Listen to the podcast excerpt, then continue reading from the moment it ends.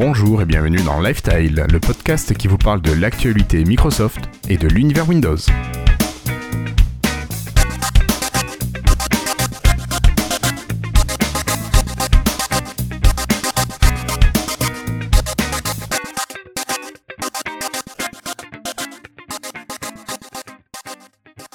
Bonjour, nous sommes aujourd'hui le jeudi 17 novembre 2016 et pour cet épisode j'ai la chance d'avoir avec moi de superbes patrons. Bonjour mes amis, I love my French Windows Insiders. Keep hustling. Love Donna. Alors merci tout d'abord à Étienne Margraff, Franck de Nice et Nicolas Claire. Merci à David Catu, à Richard Clark que l'on embrasse bien fort. Merci à Cyril Plassard, Neville et Sébastien Brossoutreau. Et encore merci à Gaetano, Mike Arous et Delph. Ce soir, j'ai la chance d'avoir avec moi Monsieur Christophe. Salut Christophe. Salut Guillaume. Tu vas bien?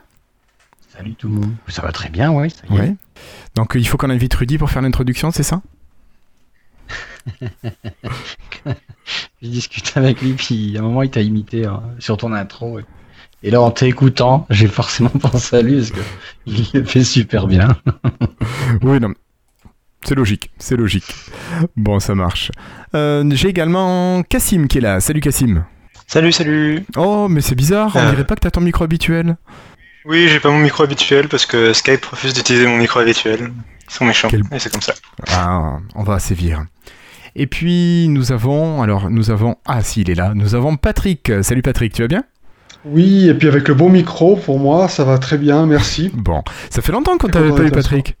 Oui, oui, beaucoup de, beaucoup de, de travail d'abord, et ça continue encore, beaucoup de d'obligations familiales, des petits soucis de santé à gauche à droite, notamment chez les autres. Eh oui. Alors voilà quoi. Bon. C'est les, les, les aléas de la vie. D'accord. alors, Ce soir tu es rien qu'à nous. Ah, on peut dire ça comme ça, absolument. D'accord. Ok. Il faut dire à basse voix, parce que si ma compagne l'entend, peut être jalouse, mais sinon, oui, on peut y Non, non, mais ça. sans tout bien, tout honneur. Euh, nous avons David qui sera absent. euh, quelques mots de tête le retiennent loin du micro. Euh, nos amis Florian, on en a un qui n'arrive pas à rejoindre euh, le, le Skype entreprise, donc vous savez qui c'est. Et notre camarade de Trivial Pampan arrivera un petit peu plus tard. Il devrait également nous parler jeux vidéo.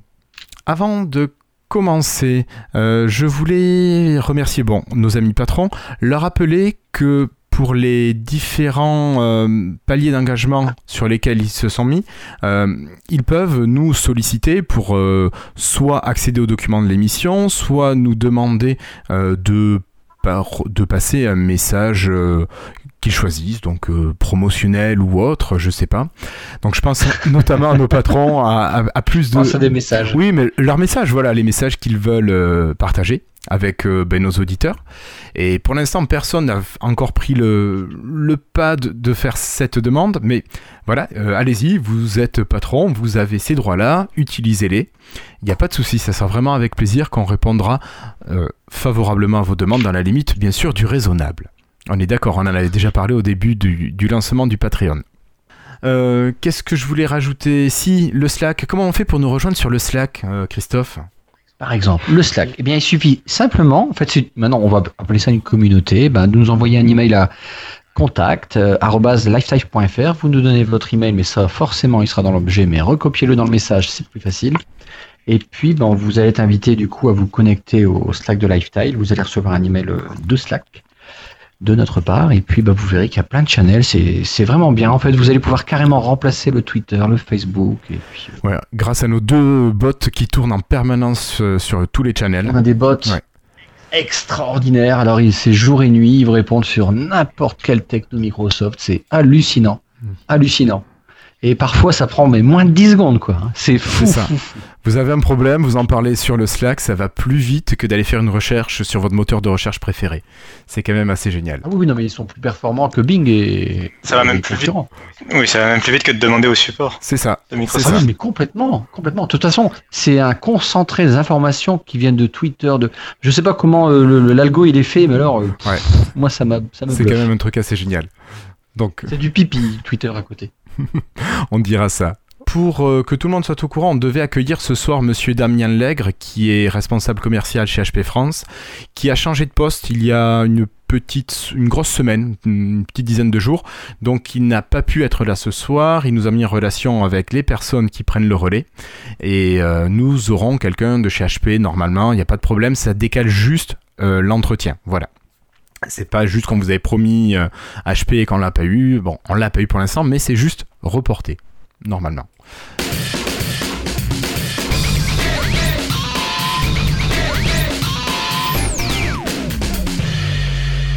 Alors pour commencer, euh, on a entendu parler, je sais pas trop si vous avez suivi l'affaire, que les appareils qui étaient bloqués en Windows 10 mobile Threshold 2, donc ceux qui n'étaient pas passés au mois de fin, fin juillet début août à l'anniversary update, euh, pouvaient recevoir une mise à jour de leur système d'exploitation. Alors est-ce que Cassim, tu as vu un petit peu ce qu'il y avait dedans dans cette euh, mise à jour?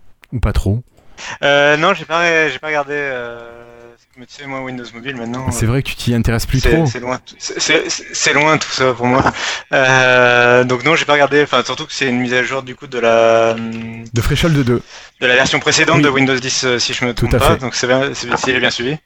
Euh, donc c'est euh, pour la version de novembre, quoi. Donc euh, ça doit être probablement des corrections de bugs, mais il doit pas y avoir de nouvelles fonctions. C'est Il exactement n'y a rien de spécial, effectivement. Oui, c'est de la correction. C'est de la hein. correction, Ouais, exactement. c'est des corrections de. Euh, voilà, il faut savoir en fait que Microsoft il, il continue de mettre à jour en fait chaque branche euh, de leur système, même si euh, on pourrait même imaginer Windows Phone 8 euh, recevoir une mise à jour par exemple un jour. Euh. Bon, ils le feront probablement pas, mais euh, mais tout ça pour dire que c'est pas parce qu'ils ne mettent pas que à jour le dernier système en, en place, ils mettent aussi à jour les anciens systèmes. On a l'habitude sur ordinateur, par exemple, d'avoir les mises à jour pour Windows 7, Windows, Windows Vista encore, je crois, euh, et, euh, et Windows 8. Ok, donc voilà, des mises à jour euh, de sécurité, peut-être des, petites améliorations, mais pas de nouvelles fonctionnalités pour euh, Threshold 2. Ouais, ça c'est pour les gens qui ont encore leurs appareils, peut-être qui étaient un insider avec des, des 1020 ou peut-être des 920. Ce genre d'appareil qui officiellement ne passait pas à Windows 10. Oui, il y, a, même certains smartphones, euh, alors je, me rappelle, j'ai plus sa référence en tête, mais je crois qu'il y a un smartphone sorti aux États-Unis qui n'a jamais eu le droit, à enfin qui n'a pas encore eu le droit à la mise à jour anniversaire en fait, mais qui, qui est sous Windows 10 au- mobile officiellement, mais qui n'a pas eu le droit à la mise à jour universelle. D'accord. Anniversaire. Donc ça peut effectivement les arranger au niveau sécurité, peut-être d'avoir quelques patchs et correctifs. Ouais. Mm. Ok.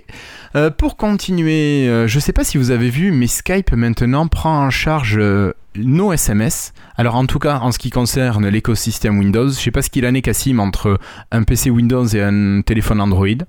Mais en tout cas, euh, Euh, c'est prévu, c'est prévu, mais c'est pas encore. D'accord, parce que sur Windows, euh, si vous activez, euh, si vous mettez par défaut sur votre téléphone Skype, enfin aperçu Skype ou Skype Preview comme euh, application par défaut pour gérer vos SMS et vos MMS, euh, vous allez pouvoir à partir de l'application aperçu Skype sur PC envoyer vos SMS directement à partir du PC, donc ce qui est quand même très pratique. On peut aussi envoyer des MMS, mais par contre il va falloir découper l'image et le texte. On peut pas comme dans le, gestionnaire SMS MMS de base envoyer le texte et l'image en même temps. Bon, c'est pas un gros problème. hein. Mais euh, ce qui est bien, voilà, c'est de pouvoir faire euh, tout ce qu'on faisait euh, sur son téléphone. On va maintenant pouvoir le faire sur son ordinateur. Et c'est vrai que si on a un SMS un petit peu long à taper, c'est quand même, je trouve ça très très très pratique. Ou sinon, vous laissez votre téléphone dans une poche de veste et puis vous faites tout sur l'ordinateur. Voilà. Moi, c'est une fonctionnalité que j'ai adoptée. Je sais pas si vous, vous l'avez adoptée aussi. Bah, di- di- enfin, moi, pour ma part, hein, du SMS sur le PC, je vois pas vraiment. Enfin, je sais pas comment dire. Peut-être que c'est un petit peu mes des habitudes qu'on la vie dure, Oh je là sais là, pas. C'est tellement bien.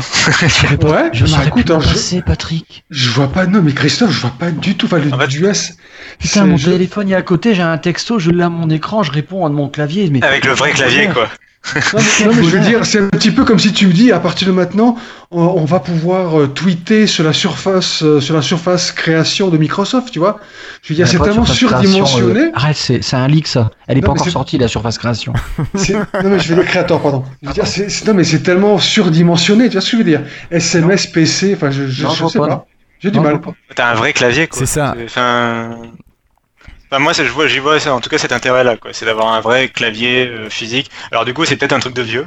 Euh, ouais. Enfin, je veux dire, Non, c'est- Mais non, mais attendez, vous êtes... mais attends, moi je, je vais dire, moi contraire, enfin, voilà, on a quelqu'un qui aime pas, mais moi j'adore. Je, je reçois un texto, mais il est là en, en bas de l'écran. J'ai pas envie de prendre mon clavier, mon petit clavier, faire une erreur, machin, l'envoyer. Non, je reste ouais. sur mon ordinateur, quoi. Je continue. euh, je je trouve que je suis quoi. plus productif finalement, même si je suis dérangé. Mais moi, je t'avoue, ça m'arrive souvent de laisser le téléphone dans la veste. Et avec la montre, j'avais la notification du, du message qui arrivait. Je pouvais le lire, mais je, alors je pouvais répondre avec le clavier, mais qui met deux heures à se charger et puis qui est vraiment pas pratique sur la bande. Mais et là, tu vois, avec le- l'ordinateur, pouf, la notification arrive. Je peux répondre directement dans la notification. Ou si je veux pas répondre tout de suite, je suis pas obligé d'aller chercher mon téléphone, mais je peux reprendre par aperçu Skype Ouais. euh, le message et puis j'y réponds. Et ça, je trouve ça mais vraiment génial. Il y a encore des petits bugs, hein, il faut, faut que ce soit ajusté. On en parlait avec Flobo.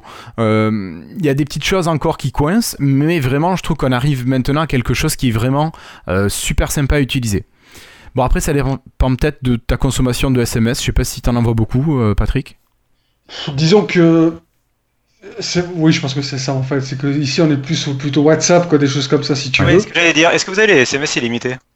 Euh, pas tous, D'accord. mais de plus en plus souvent. Mais disons que c'est surtout. Non, mais je dirais que et même encore, parce que WhatsApp a auguré depuis quelque temps maintenant la possibilité de chatter à travers un navigateur internet. Ouais. Et même ça, je veux dire que non, ça va. C'est curieux. T'as, pas. Je pense qu'on n'a pas encore l'automatisme, tout simplement, ce, ce, ce mode euh, transparent d'un device à l'autre. Je pense peut-être que. Est-ce que c'est le fait qu'il soit trop fermé, trop propriétaire, pour que peut-être éventuellement ça intéresse le monde. Le mec qui a des Apple chez lui et compagnie dit ça. euh, Alors, tu non, parles de quelqu'un qui a du Apple, qui a installé Je Windows sais. 10 dessus. Info. sais. Je charrie. Et Mais pour info, On va tu pas parler pour de propriétaire non plus quand on. Hein Alors, petite, puisque tu fais ça, une petite parenthèse, hein, j'ai actuellement un MacBook Pro 13 pouces, j'utilise 90% de Windows 10. ouais, c'est bien. Pour info. Ouais, T'aurais pu faire Et 10% de 99. Mac étant pour mes clients, etc. pas- Il Voilà. te manque vraiment que la surface book euh, I- i7, quoi, je pense. Ah oui, ça, ça, je veux dire, Je je l'ai laisse tomber testé, demain le je Mac eu entre les surface mains, la Mac. i7. J'ai eu tout entre les mains, en fait, les gars. Même ce qui est pas sorti. Et- Non Ce qui a Ah, de dire. Attends, il y a une coupure de faisceau. NDA. Non, je réfléchissais. Non, non. Non, j'ai. Non, j'ai. D'accord. Non. Euh, Oui, euh, donc je voulais rebondir, euh, Guillaume, sur le fait que tu me, tu me demandais pour euh, ce qu'il en était sur Android. Oui, oui. Ben, Je voulais savoir si c'était déjà arrivé sur Android, vu qu'il y a beaucoup de choses qui arrivent en premier Ouais. sur Android ou pas. Mais j'ai cru comprendre que non. Non, non.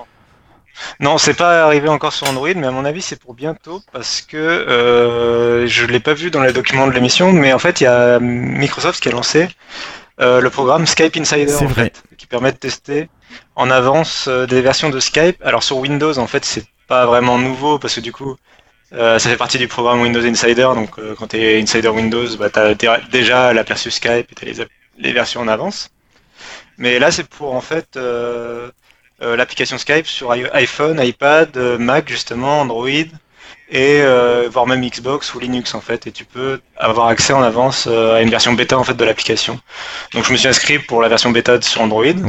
Pour l'instant, il n'y a pas vraiment de différence. C'est le tout début du programme, donc il n'y a pas vraiment de différence avec le vrai Skype, enfin le Skype euh, stable en fait. D'accord. Mais à mon avis, euh, s'ils mettent en place ce programme, c'est peut-être justement pour euh, bah, lancer cette nouvelle version en fait de Skype qui unifiera les SMS et peut-être lancer d'abord en bêta, voir comment les gens réagissent avant de le lancer à plus grande échelle. D'accord. Et Est-ce qu'on sait par quel protocole ça passe? Est-ce que ça va passer par Cortana ou est-ce que ça va être vraiment quelque chose de très spécifique à Skype?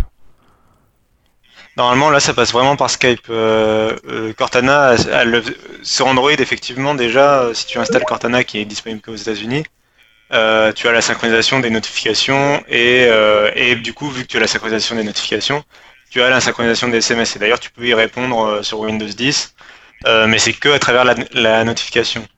La différence avec ce que Skype est en train de mettre en place, c'est le fait que avec Skype, tu vas pouvoir avoir vraiment la synchronisation de toute ta conversation et pas seulement la notification. C'est-à-dire que si tu rates la notification, avec Cortana, t'es bloqué. Alors que là, avec Skype, tu peux vraiment ouvrir Skype C'est ça. et tu auras ton flux de SMS et tu pourras répondre soit par Skype, soit par SMS. Ouais, ouais. D'accord. Donc, euh, voilà, on n'a pas les- encore les deux solutions sur Android, on n'a que Cortana et, Et et c'est- elle est disponible que aux États-Unis. D'accord.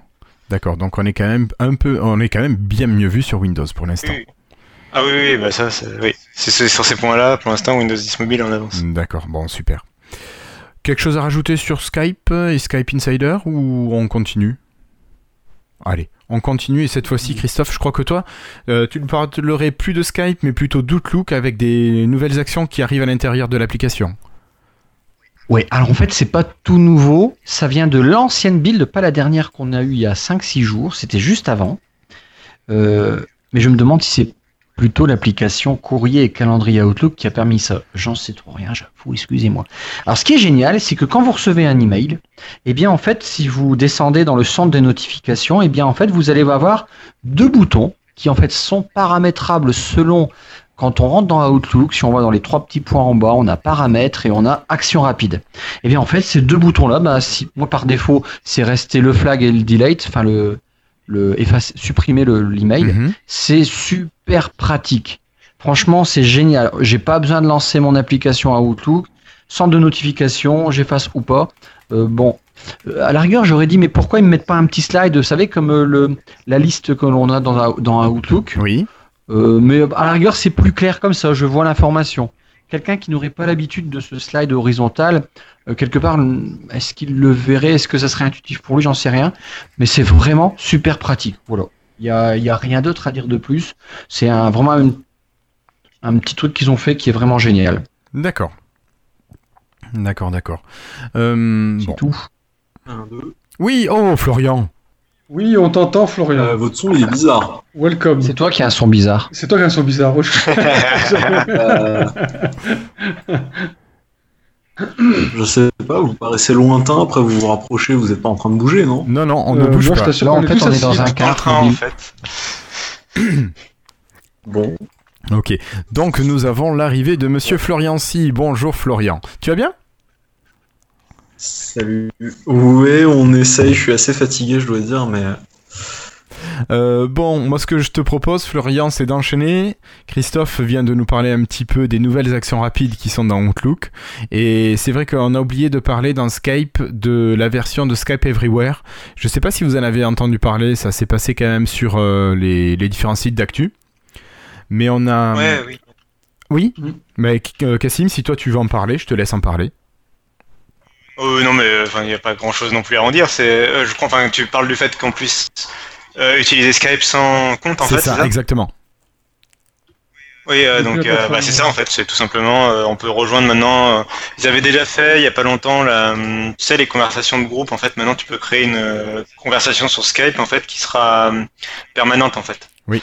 Euh, ça te donne vraiment une URL que tu peux partager avec des gens, euh, un petit peu comme une version peut-être light de Skype, de Slack quelque part. Euh, donc ça fait vraiment une sorte de chat euh, commun quoi. Et donc les gens peuvent maintenant rejoindre ce genre de conversation en fait sans utiliser de compte Microsoft ou de compte Skype en fait. C'est du coup ça fait vraiment de Skype un outil euh, gratuit ouvert quoi en fait. Mhm. C'est bien.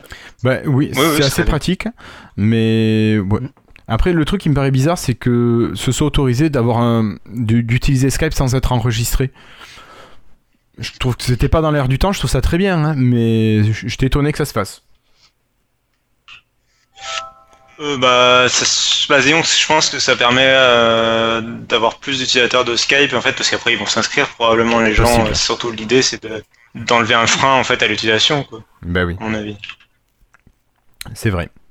Bon après aujourd'hui beaucoup de monde a quand même un compte Microsoft ou un compte Skype. Oui, oui, oui. Enfin je sais pas, je trouve ça assez rare de trouver sur quelqu'un vraiment qui en a aucun. quoi. Euh, oui, entre le compte Skype, le compte Xbox Live ou le compte euh, Outlook, tout simple, c'est vrai que ça donne quand même déjà pas mal de, de possibilités. D'accord. D'autres choses à rajouter là-dessus? C'est quelque chose que vous utiliserez, vous, ou vous contenterez, enfin vous contenterez, non, vous continuerez à utiliser les applications dédiées? Avec tous les comptes qu'on a déjà, déjà enregistrés, franchement, ouais, non, un allume, ça m'intéresse pas plus que ça. D'accord. Non mais je le garderai en tête pour euh, si je dois inviter quelqu'un euh, en lui disant voilà. on s'en- enfin, Tu peux venir. Ça fait aussi, ça peut, ça, ça peut permettre aussi d'inviter quelqu'un qui se souvient pas forcément de ses identifiants de connexion. Tu vois, tu lui dis, euh, Pff, tu es un fou, mais un nom euh, lambda. euh, Par exemple, un invité pour un podcast peut venir, euh, hop, il n'a pas besoin de retrouver ses identifiants, voilà. C'est fait. Ouais. Ok. Ou pour troller de manière anonyme, ça peut être sympa. Euh, voilà aussi. Ou pas. Ou pas. Ou pas Ok. Bon, on va continuer avec un peu plus de hardware. Je sais pas si vous en avez entendu parler, mais vous aviez appris, alors je sais pas si c'était avec nous, mais que Microsoft déroulait beaucoup de câbles déjà au niveau euh, terrestre, de câbles qui permettent des connexions à Internet.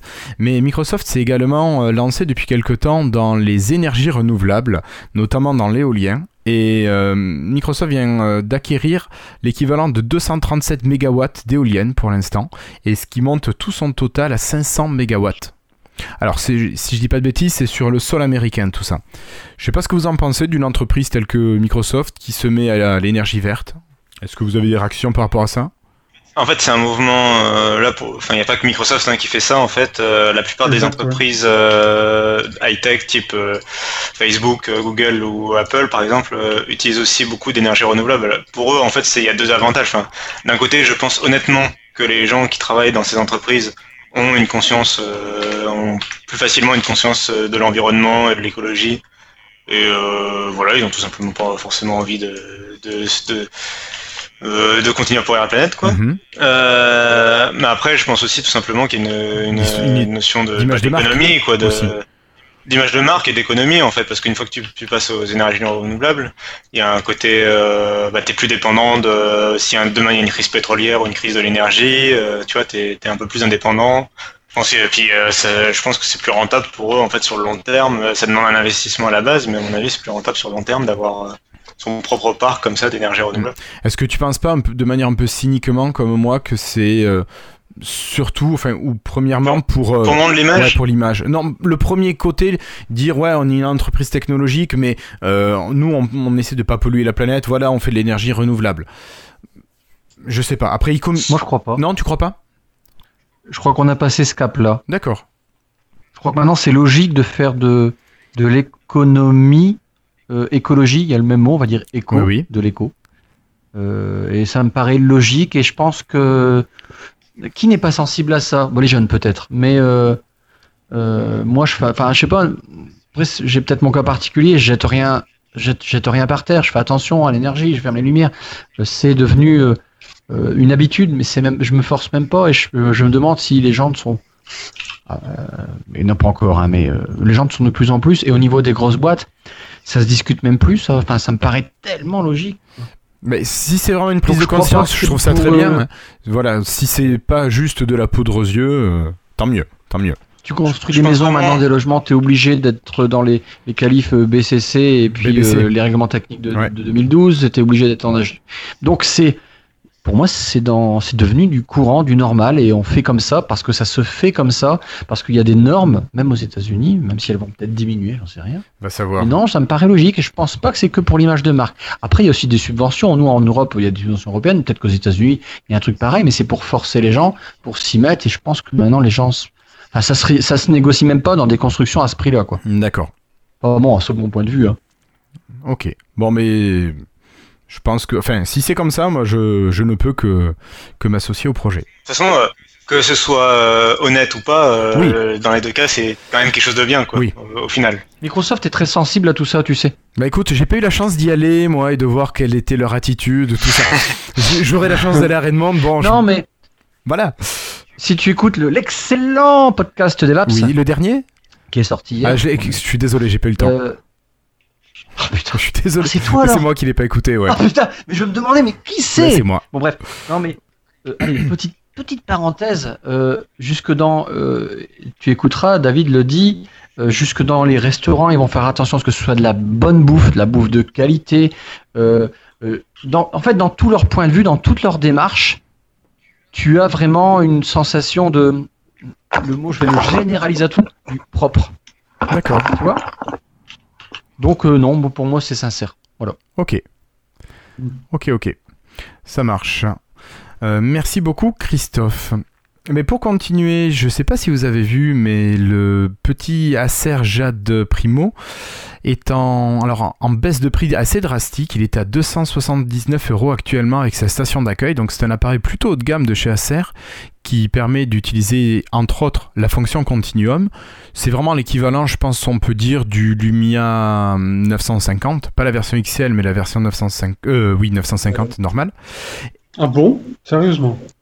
Ben, au niveau de ce qu'il a à l'intérieur, il a le même processeur, il a 32 mégas de 32 gigas de RAM, de mémoire, pardon. Euh, enfin, au niveau de la technique à l'intérieur, il est équivalent au 950. Il est un petit peu, un petit peu plus grand au niveau de la taille de l'écran. Au niveau caméra, bon, on n'a pas du de l'optique, euh, la même optique pour view qu'il y a sur les, les Lumia, mais on a quand même quelque chose qui est assez sympa. Je sais pas si tu avais lu la- l'article de Trivial Pampan. Il avait fait un comparatif, enfin un comparatif, non, il avait fait Ah, un d'accord. essai, un test du, du Primo, et qui montre qu'il est loin d'être dégueulasse comme appareil photo.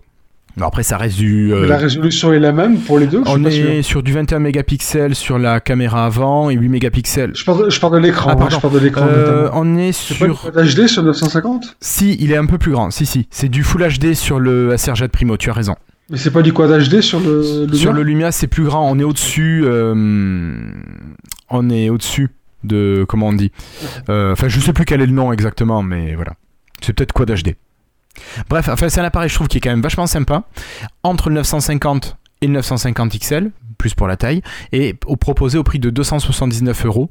Euh, Voilà, je pense que c'est une offre euh, qui peut permettre d'avoir un bon téléphone pour pas trop cher.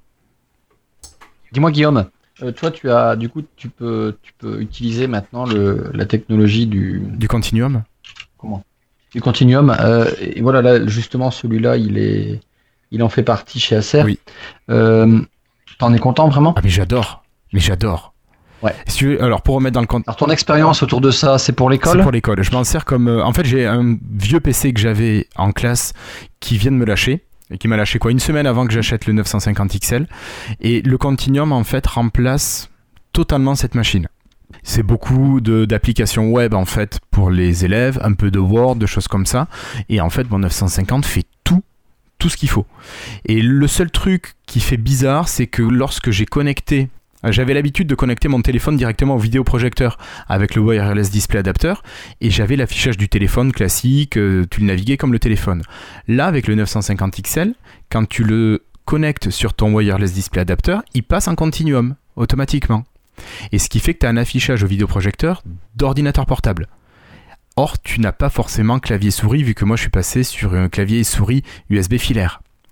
Donc ça, c'est le petit Mhm. côté un petit peu dommage presque parce que c'est pas toujours facile d'avoir euh, un, enfin, un ordinateur géré avec juste le, le pavé que devient le téléphone. Tu vois, c'est, Est-ce que tu as utilisé euh, le- la suite Office? Oui.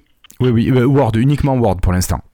Continuum. J'allais justement après te poser la question, est-ce que tu as utilisé un PowerPoint Et est-ce que tu as tu, en continuum, euh, tu as essayé de faire un test ou alors c'est c'est fait naturellement qu'on t'appelle Non, non, non, non. Ah, Tu le feras, c'est bien foutu. D'accord. Bah écoute, je regarderai. Je regarderai. Mais euh, vraiment, le continuum, tu vois, moi, c'est vraiment une fonction euh, que je trouve e- excellente. J'allais dire exceptionnelle, peut-être pas, mais vraiment excellente et euh, c'est vraiment une roue de secours, mais géniale. D'accord. Ah ouais, c'est bien. Donc je, Je pense qu'il y a un avenir là-dessus, enfin pas forcément le. Enfin, tu vois, c'est ce que je disais la dernière fois que moi, un portable professionnellement, je- c'est pas assez bien quoi. Et au niveau continuum, je pense qu'il y a quelque chose qui pourrait, euh, qui pourrait sortir là-dessus en, en mieux en Mhm. fait encore. Mais pour remplacer un petit ordinateur, voilà quoi, tu trouves tout ce dont tu as Ouais, besoin. Le seul truc, ça va être qu'il va falloir une application qui soit en UWP avec le mode, enfin qui accepte le mode continuum. Il y en a de plus en plus, mais tout encore ne le sont pas. Et on le voit au niveau de, notre menu démarrer, on a les applications en grisé, celles qui ne peuvent pas se lancer en mode continuum. Bon, c'est presque dommage que Microsoft autorise pas de lancer l'application en mode vertical juste. C'est peut-être quelque chose. euh, Ouais, mais c'est pas dit que ça offre une, une expérience qui soit super derrière. Et bon, je pense que l'idée, c'est aussi. Parce que Continuum, ils en parlaient un petit peu comme une idée, euh, finalement, que ce serait un peu the next big thing. Et du coup, euh, c'est vrai que s'ils commencent déjà à se tirer des balles dans le pied, parce que, enfin, je- effectivement, je comprends ce que tu veux dire. hein, une option qui serait peut-être un peu cachée, Peut-être. qui permettrait de le faire, pour vraiment quelqu'un qui veut le faire. Mais c'est vrai que ruiner les qualités de l'expérience, du coup, ça. Enfin, tu vois ce que je veux dire, l'ergonomie de la chose. fait, ouais.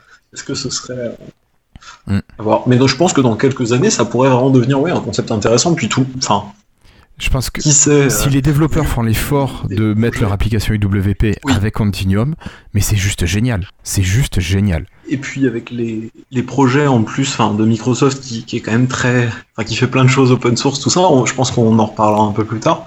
j'imagine. Ben, oui. Euh, puisque j'ai pas encore lu tout le doc, évidemment. Euh, bah, c'est pas impossible non plus qu'un jour on trouve Continuum sur d'autres smartphones que Peut-être, peut-être. qui sait. Peut-être, ouais, on verra bien. Mais en tout cas, euh, c'est vraiment quelque chose de, super. Et ce que j'ai pas dit, mais quand vous mettez un ordinateur lambda avec un Windows normal et un ordinateur avec Windows Continuum, côte à côte, euh, si vous regardez comme ça, au premier, euh, au enfin juste au premier coup d'œil, vous, vous voyez pas de différence. C'est vraiment les mêmes. Ça donne vraiment le, même aspect. Vous avez vraiment l'impression d'avoir un Windows 10. Et je trouve ça bien, quoi. C'est vraiment fort d'avoir réussi à bien garder ça. Donc, chapeau. Windows 10. Windows 10, voilà. Euh, donc on va laisser tomber Continuum. Si on parlait un petit peu d'un appareil qui n'a pas vu le jour, On parle de ça? Si t'as pas vu le jour. Ouais, un petit Dell euh, Stack. Il y en a tellement qui ont pas vu le jour. Ouais, mais un, Euh. un qui a fait beaucoup parler dernièrement. Mais Juste oui. rappeler un petit peu ça. Est-ce que Cassim, tu voudrais euh, nous rappeler tout ça? Euh, en fait, c'est euh...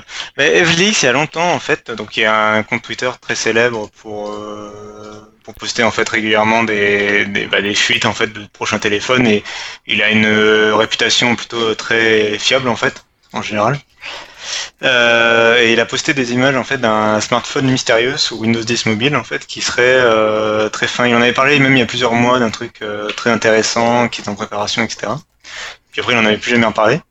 Et donc là, il a posté des images du, du téléphone. Bon, ça, ça, ça, on voit directement que c'est un, un rendu euh, 3D, enfin fait par ordinateur. Hein. C'est pas du tout des images, euh, je pense, du téléphone. hein. Euh, ça sent vraiment le truc fait sous Photoshop ou c'est, euh, je sais pas quel C'est logiciel. c'est presque trop beau pour être vrai.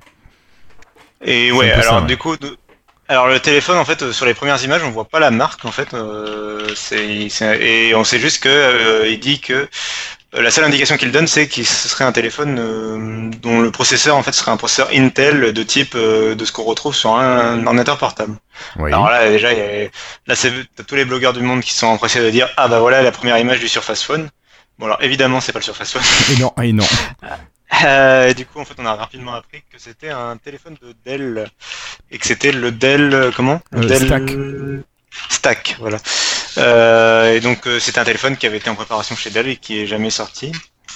Donc, en Ouais. fait, j'ai l'impression qu'il a un peu suivi peut-être finalement le même chemin que HP, c'est-à-dire un autre fabricant de PC qui réfléchit à sortir un téléphone sous Windows 10 mobile et qui visiblement aurait axé la, la communication sur l'utilisation Sur le sur continuum et le business quoi le ouais enfin surtout continuum vu qu'il y avait même un, un PC portable de prévu euh, exactement comme euh, ce qu'a fait HP en fait un PC portable accessoire prévu pour recevoir continuum Mhm.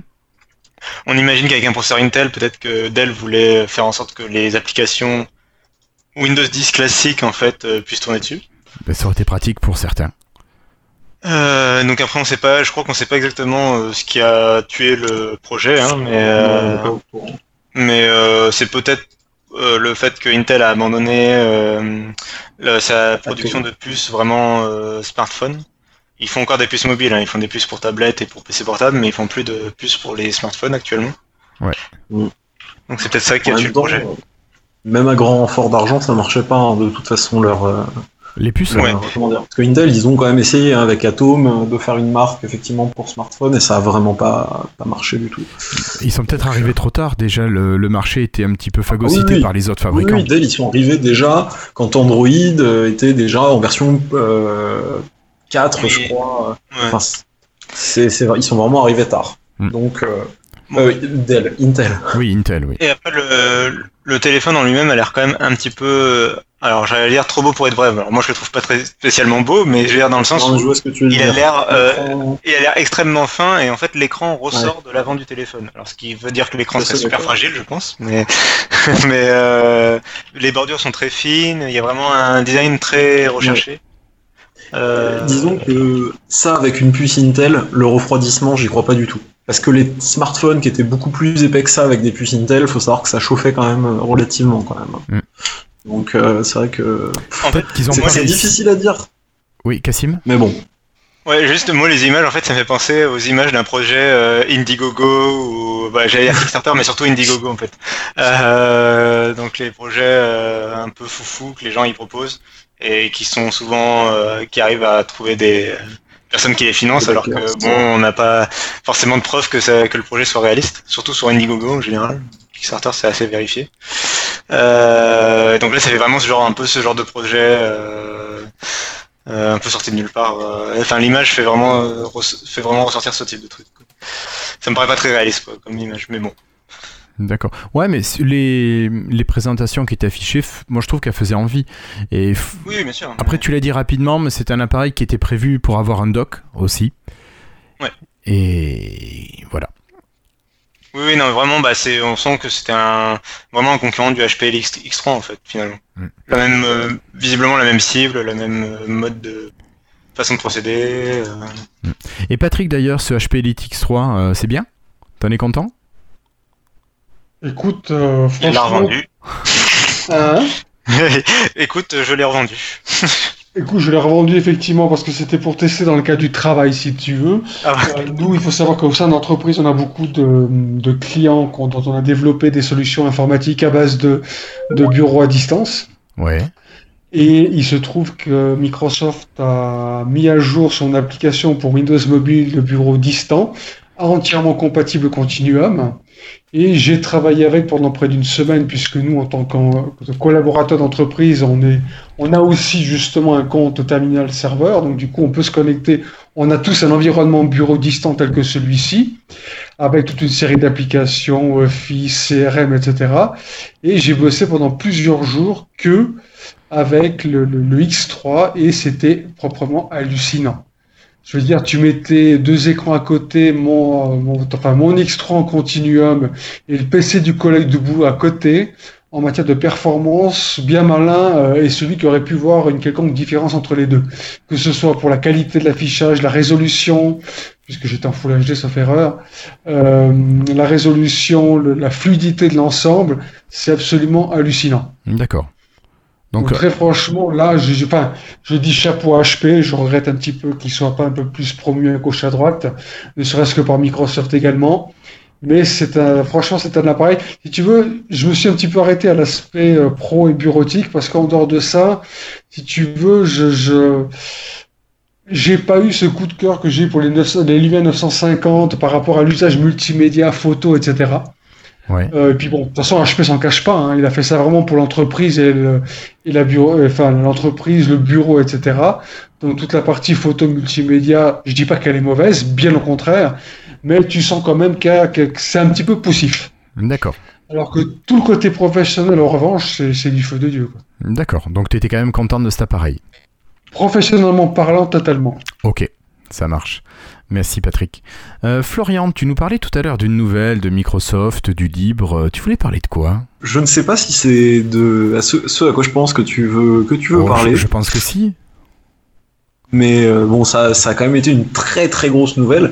Euh, en fait, Microsoft a rejoint la Linux Foundation en tant que plat member, donc Platinum member, ce qui est si je me trompe pas le grade le plus élevé. Donc c'est qu'ils ont ils ont donné beaucoup d'argent si je dis pas de bêtises. Que je pense que c'est payant quand même ce genre de choses pour Oh, sûrement. contribuer justement au développement. Oui, je pense que c'est une contribution, en fait. C'est une Et, euh, contribution financière. Et du coup, bon, bah voilà, c'est bon, c'est, c'est, c'est- d'ailleurs, ça sera, si, si j'oublie pas d'ici là, sûrement ce que je vais demander en, en, en sondage, mais ça, ça prouve quand même que Microsoft a fait des, des, des, des pas assez, assez, assez énormes. Hein. Il y a eu Visual Studio sur Mac aussi, mais ça vous en est peut-être déjà Pas encore. Non non, non, non, on n'en a pas encore parlé. On y arrive. bon. Bah, Tu voilà. inventes Enfin, les sujets au de- fur et à mesure. qui En termes d'ouverture. Et, euh, et puis il y a aussi Google qui a fait quelque chose. euh, mais alors là, c'est un peu plus technique et je sais pas si ça va intéresser euh, trop trop. Alors, est-ce que tu peux revenir un petit peu sur Microsoft qui devient membre premium de Platinum. Platinum, pardon, de cette Linux Foundation? Qu'est-ce que Ah. ça veut dire et à quoi on peut s'attendre par la suite? C'est compliqué, il y, a, il y a longtemps eu des, des espèces de rumeurs un petit peu sur une espèce de version Microsoft d'un d'un Linux. Oui. Est-ce que ça paraît crédible? Euh, disons que Est-ce qu'ils Microsoft ont- a des devs Est-ce qu'ils ont intérêt à avoir euh, un Windows euh, sous Linux? Non. Je pense pas. Je pense pas. Et, et, et avec le système Tizen, on en parle juste après alors. Là, il y a- Ben Oui, oui. alors toujours de l'ouverture. Voilà. Mais écoute, je crois que c'est Mais- clair. On va... À moins que tu aies quelque chose à rajouter, Florian? Ah, juste très rapidement, disons qu'ils pourraient faire une espèce de version Linux avec les services Microsoft intégrés. Je pense pas que ça leur coûterait si cher que ça à faire hein. euh, pour mettre en avant du Skype, des choses comme ça, mais euh, bon, actuellement Skype sur Linux c'est encore en alpha, je crois. Hein. C'est c'est le début de toute façon. Oui, Skype sur. Linux, c'est pas, pas très avancé. Hein. Avant qu'on enchaîne, beaucoup plus simple pour moi, c'est juste euh, l'idée de contribuer à Linux qui est utilisée sur euh, les serveurs Azure en fait tout simplement et et, les, et le fait que Azure en fait supporte Windows mais aussi Windows Server mais aussi Linux et toute autre solution euh, avec les trucs dans genre Docker, Hadoop, tout ça, là, euh, les trucs de professionnels, entreprises. Euh, et donc tout simplement contribuer à Linux, c'est-à-dire contribuer, bah, je sais pas, à la sécurité du logiciel probablement, la... et donc corriger, enfin aider à la correction quoi, de bugs, etc. Donc je pense que c'est tout simplement pour, pour ce côté-là de l'entreprise, pour le côté Azure et, pro. Je pense pas que c'est forcément pour un, un truc euh, euh, consommateur. Ok, ça marche. Grand public. Mm. Et alors, permettez-moi de vous couper et d'accueillir Monsieur Florian Chavry, alias Trivial Pampan. Salut Florian. Bonsoir à tous. Comment tu vas bien? Salut Florian. Putain, mais on est tous là du coup. Presque, il nous manque que David. Bon. Alors, euh, hop, hop, hop, euh, Christophe, tu nous parlais, toi, de Google, de Samsung et Tizen. Dans quelle mesure est-ce que tout cela est lié? J'ai parlé de ça? Oui. Ah, je m'en souvenais pas. Non, non, mais c'était l'information qui est sortie euh, juste euh, au, Connect euh, Microsoft, où en fait Microsoft et Samsung travaillent en cœur. Ils sont chauds tous les deux. Pour travailler sur quoi? Oui, oui, ils sont chauds, explosifs. et en fait, bah, il y a le, le, .NET Core qui, qui, on va pouvoir coder en fait en, en, .NET sur les systèmes Tizen qui appartiennent à Samsung. Et, là, du coup, il y a, y a plein d'applications possibles. Vous imaginez que votre code, ben, comme dans les exemples qu'ils ont montrés, et on connaît, on avait déjà vu en fait les, les frigos connectés là. On en avait parlé dans un épisode précédent, je me souviens. Mais je crois qu'on avait parlé de celui d'LG, mais bon, c'est pas grave. Euh, bah euh, ouais, peut-être. Enfin bref, peu importe. En tout cas, ce qui est génial, c'est que euh, ben toi, développeur, avec si tu codes en .NET, ben en fait ton application tu peux la porter maintenant, euh, ça s'étend encore plus et donc moi je, trouve ça juste génial euh, sur les télévisions qui supportent ce même système, euh, sur n'importe quoi. Et puis Samsung c'est pas un petit gars quoi. moi je suis mais super heureux de de, de, de cette collaboration. Il y a même Google qui est dans l'histoire du .NET. Hein. Il y a même Google qui est dans l'histoire du .NET, mais là, je t'avoue, euh, j'ai pas suivi cette partie-là parce que je regardais d'un œil, d'un quart d'œil. Et euh, je vais pas rien dire parce que je sais pas. D'accord, ok. Mais, mais j'ai souri et j'étais content. Aussi. Parce que c'est bien. Bon, très bien. Est-ce que vous avez des réactions là-dessus, sur cette ouverture de .NET, que Samsung s'en empare euh? Moi, je trouve ça génial personnellement. D'accord. et c'est là où, dans un sens, on voit, on continue à voir le travail fait par Microsoft depuis le rachat de Xamarin, parce que mine de rien, c'est permis, notamment, je pense, grâce à Xamarin, le, fait de pouvoir interpréter du, code net, sur d'autres plateformes, c'est quelque chose qui est largement permis par la plateforme. Donc, euh, il continue ce travail et il continue aussi, outre le travail d'ouverture, un peu le, travail de, SAP qui est, effectué auprès de, tous les, grands du marché. D'accord. Euh, non, c'est une, excellente chose. Euh, j'ai vu passer notamment des personnes qui disaient que ouais, mais ça va toucher que 50 millions d'utilisateurs. Bah ouais, mais c'est 50 millions d'utilisateurs. C'est ça. Tu rajoutes 50 millions à déjà tout ce qu'il y a. oui, c'est en Inde, c'est en Inde, c'est en Corée, c'est en Chine. Bah c'est génial. Moi, je trouve ça personnellement, je trouve ça génial, quoi. Tizen, c'est il est utilisé aussi sur les smartwatches euh, Samsung. C'est pas rien.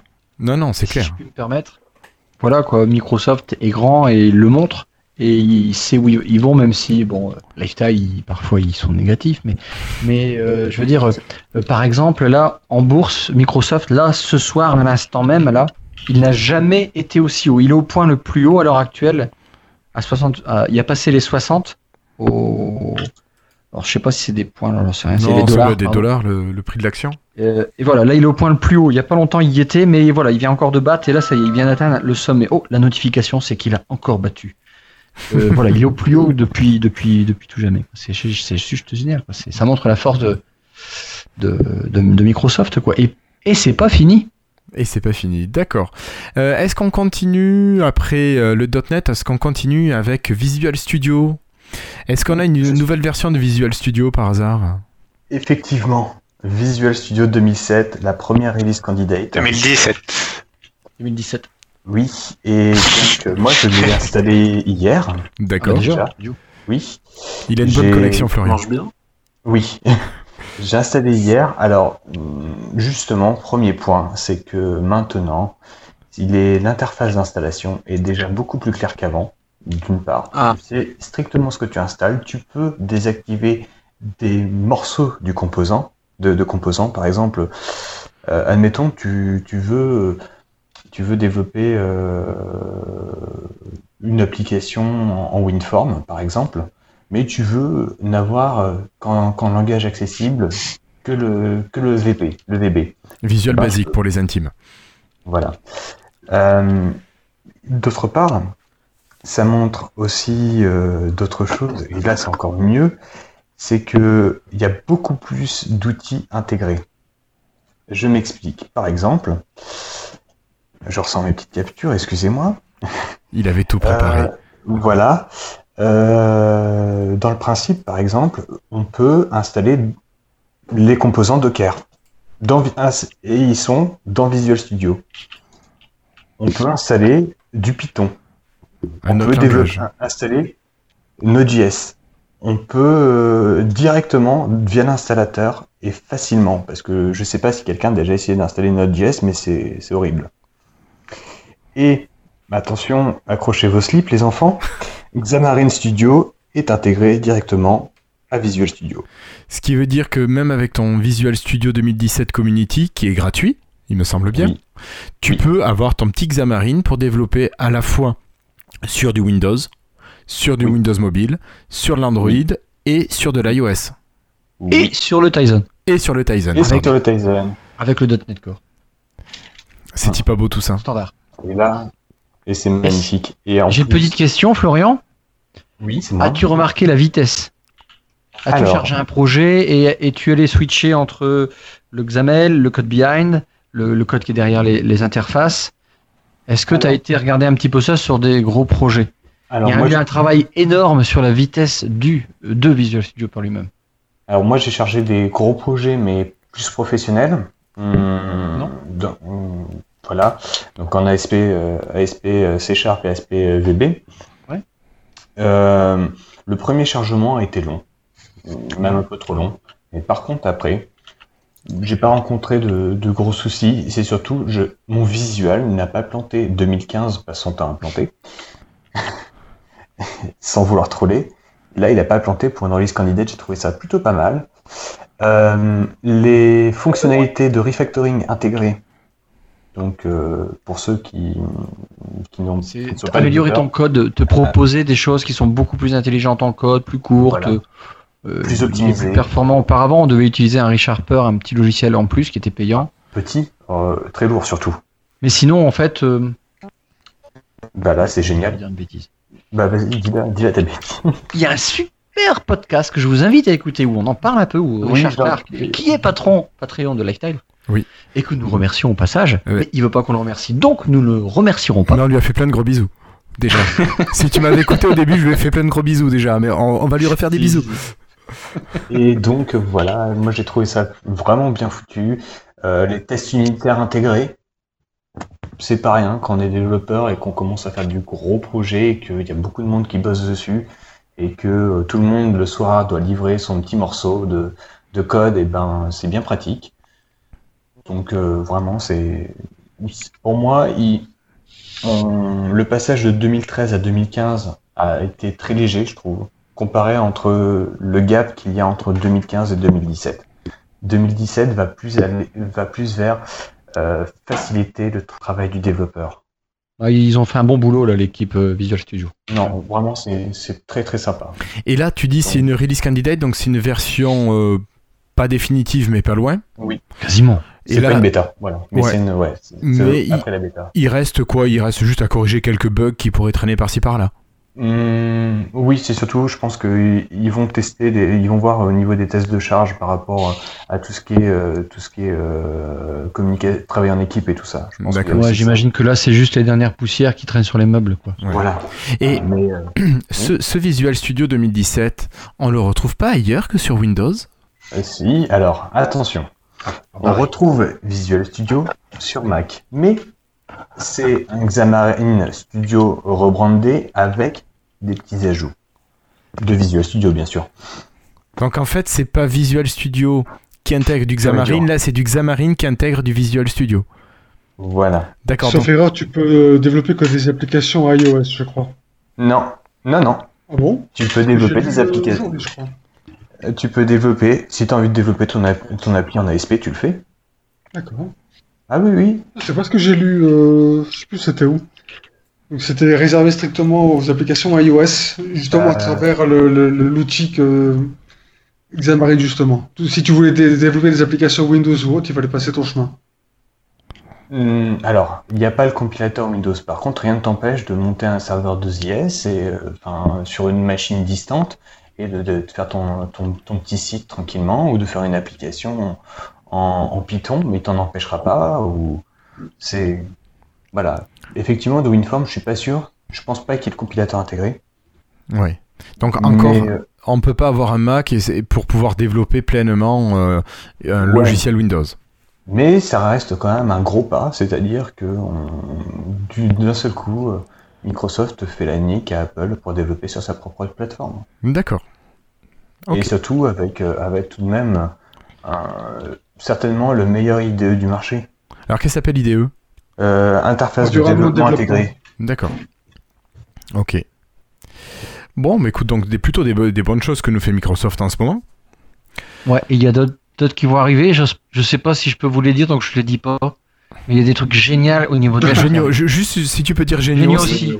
Géniaux aussi, ouais, les deux. Les deux, au singulier comme au pluriel. D'accord. Mais là, euh, je sais pas si je peux les dire, donc je préfère fermer ma gueule. Euh, C'est mieux. Ok. Bon, bah écoute, on te poussera pas, Christophe. Une.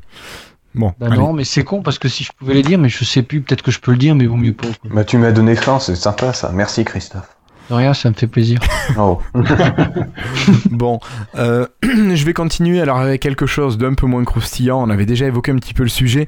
C'est la sortie d'une nouvelle version Insider Slowring pour tout ce qui est Office 365. Donc c'est une version de Office 365 euh, qui est quand même hyper stable, je trouve. Christophe, toi je crois que tu étais en version normale, pas en version fast euh, Slow Insider. À quel niveau? PC ou mobile? PC. PC, je suis normal. Non mais je te parle de Office juste. Ah non, euh, oh, putain, je sais pas comment je suis en Office. J'en sais rien. D'accord. J'ai juste installé une preview pour, pour PowerPoint au niveau des transitions en morphing. D'accord. Alors je pourrais pas te Euh, dire, moi je sais que je l'ai, mais je suis en, en slowing sur, euh, sur Office et il y a plein, plein, plein de petites nouveautés qui sont quand même assez sympas. Une meilleure prise en charge du stylet déjà, et quand même euh, quand on est sur une Surface Pro ou sur tous les autres appareils qui ont un stylet, c'est quand même assez génial. Au niveau de la correction d'orthographe sur euh, Word, quelque chose aussi de super bien. Quand vous avez un mot qui est mal écrit, que vous faites un clic droit dessus, vous avez d'abord plusieurs propositions qui s'affichent. Bon, ça vous me direz comme d'habitude.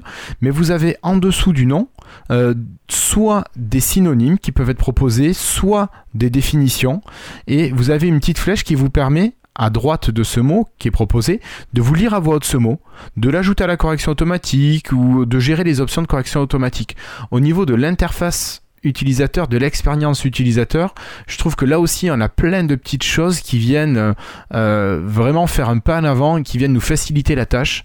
Et euh, voilà, c'est sorti quoi Ah non, mais clairement c'est sorti il y a deux semaines.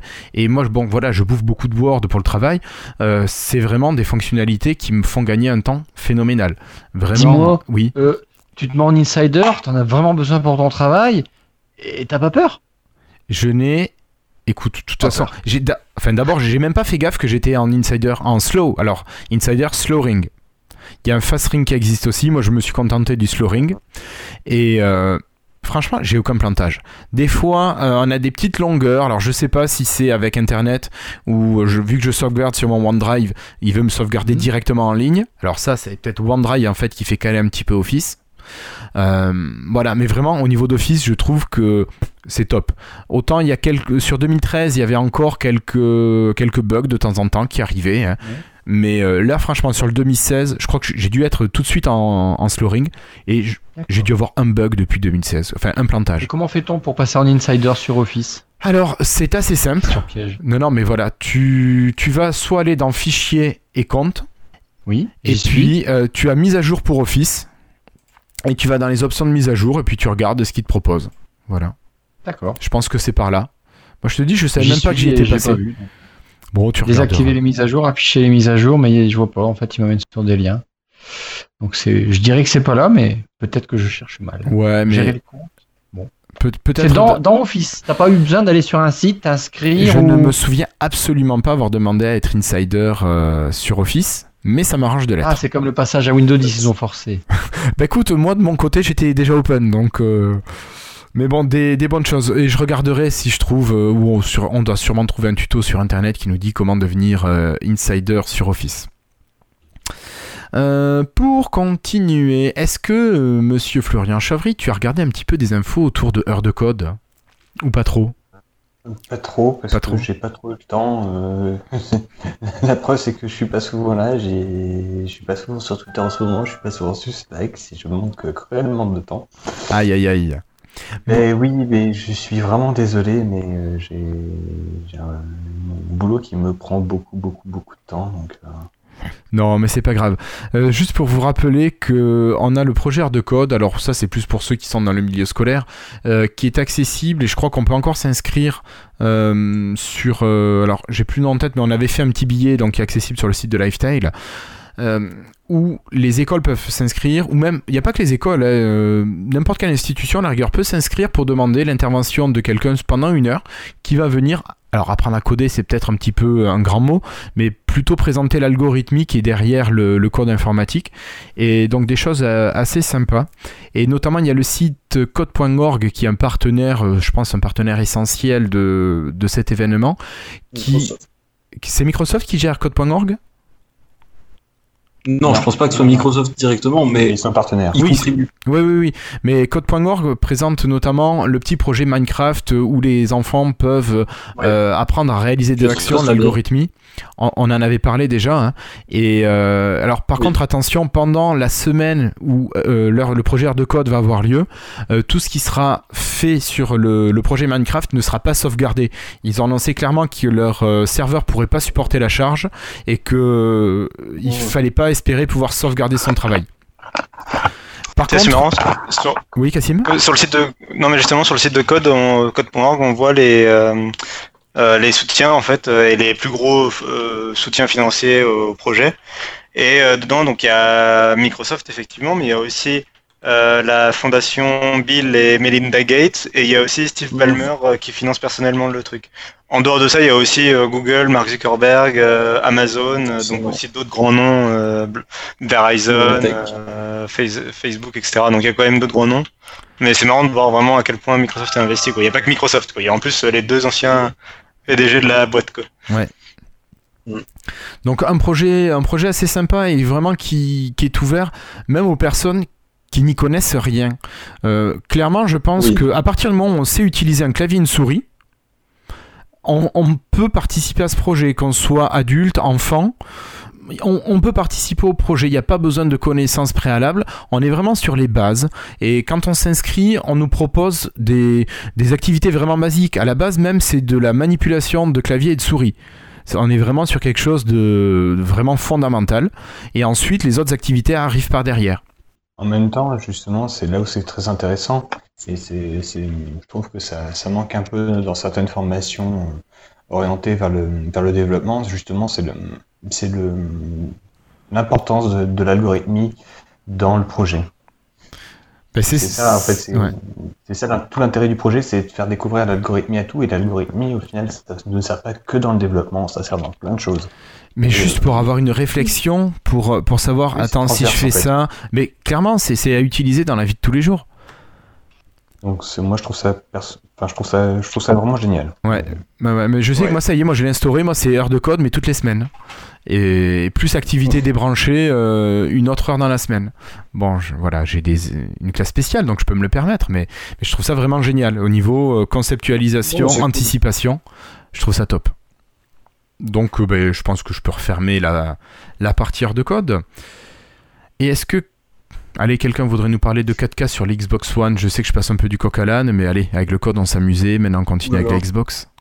Euh, donc, on a Mike Ibarra qui a dit un petit peu plus tôt, donc ça c'était il y a déjà quelques jours, hein, deux jours environ sur Twitter, que en gros, l'application euh, comment dire, qui servait à lire les Blu-ray sur la Xbox One allait bientôt avoir une petite update pour que effectivement ça fonctionne correctement avec les télévisions qui étaient en 4K. D'accord.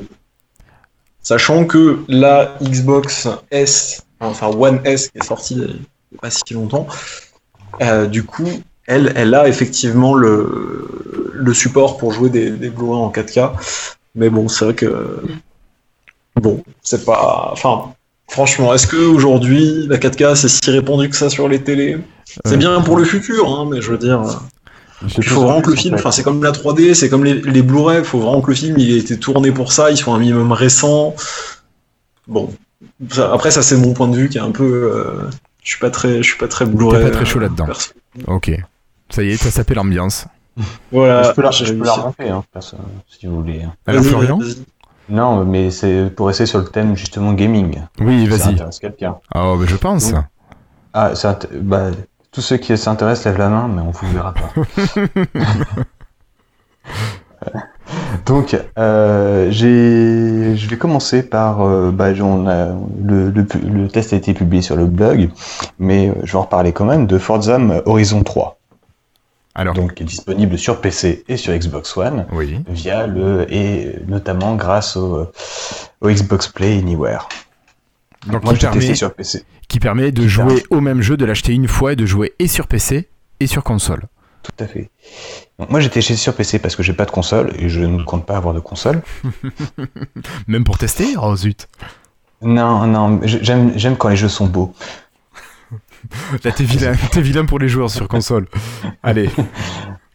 Et donc, euh, et donc, euh, bah, Forza, Motor, euh, Forza Horizon 3 m'a, m'a bluffé sur de nombreux points de vue, euh, point de vue technique, parce que on prend une grosse claque.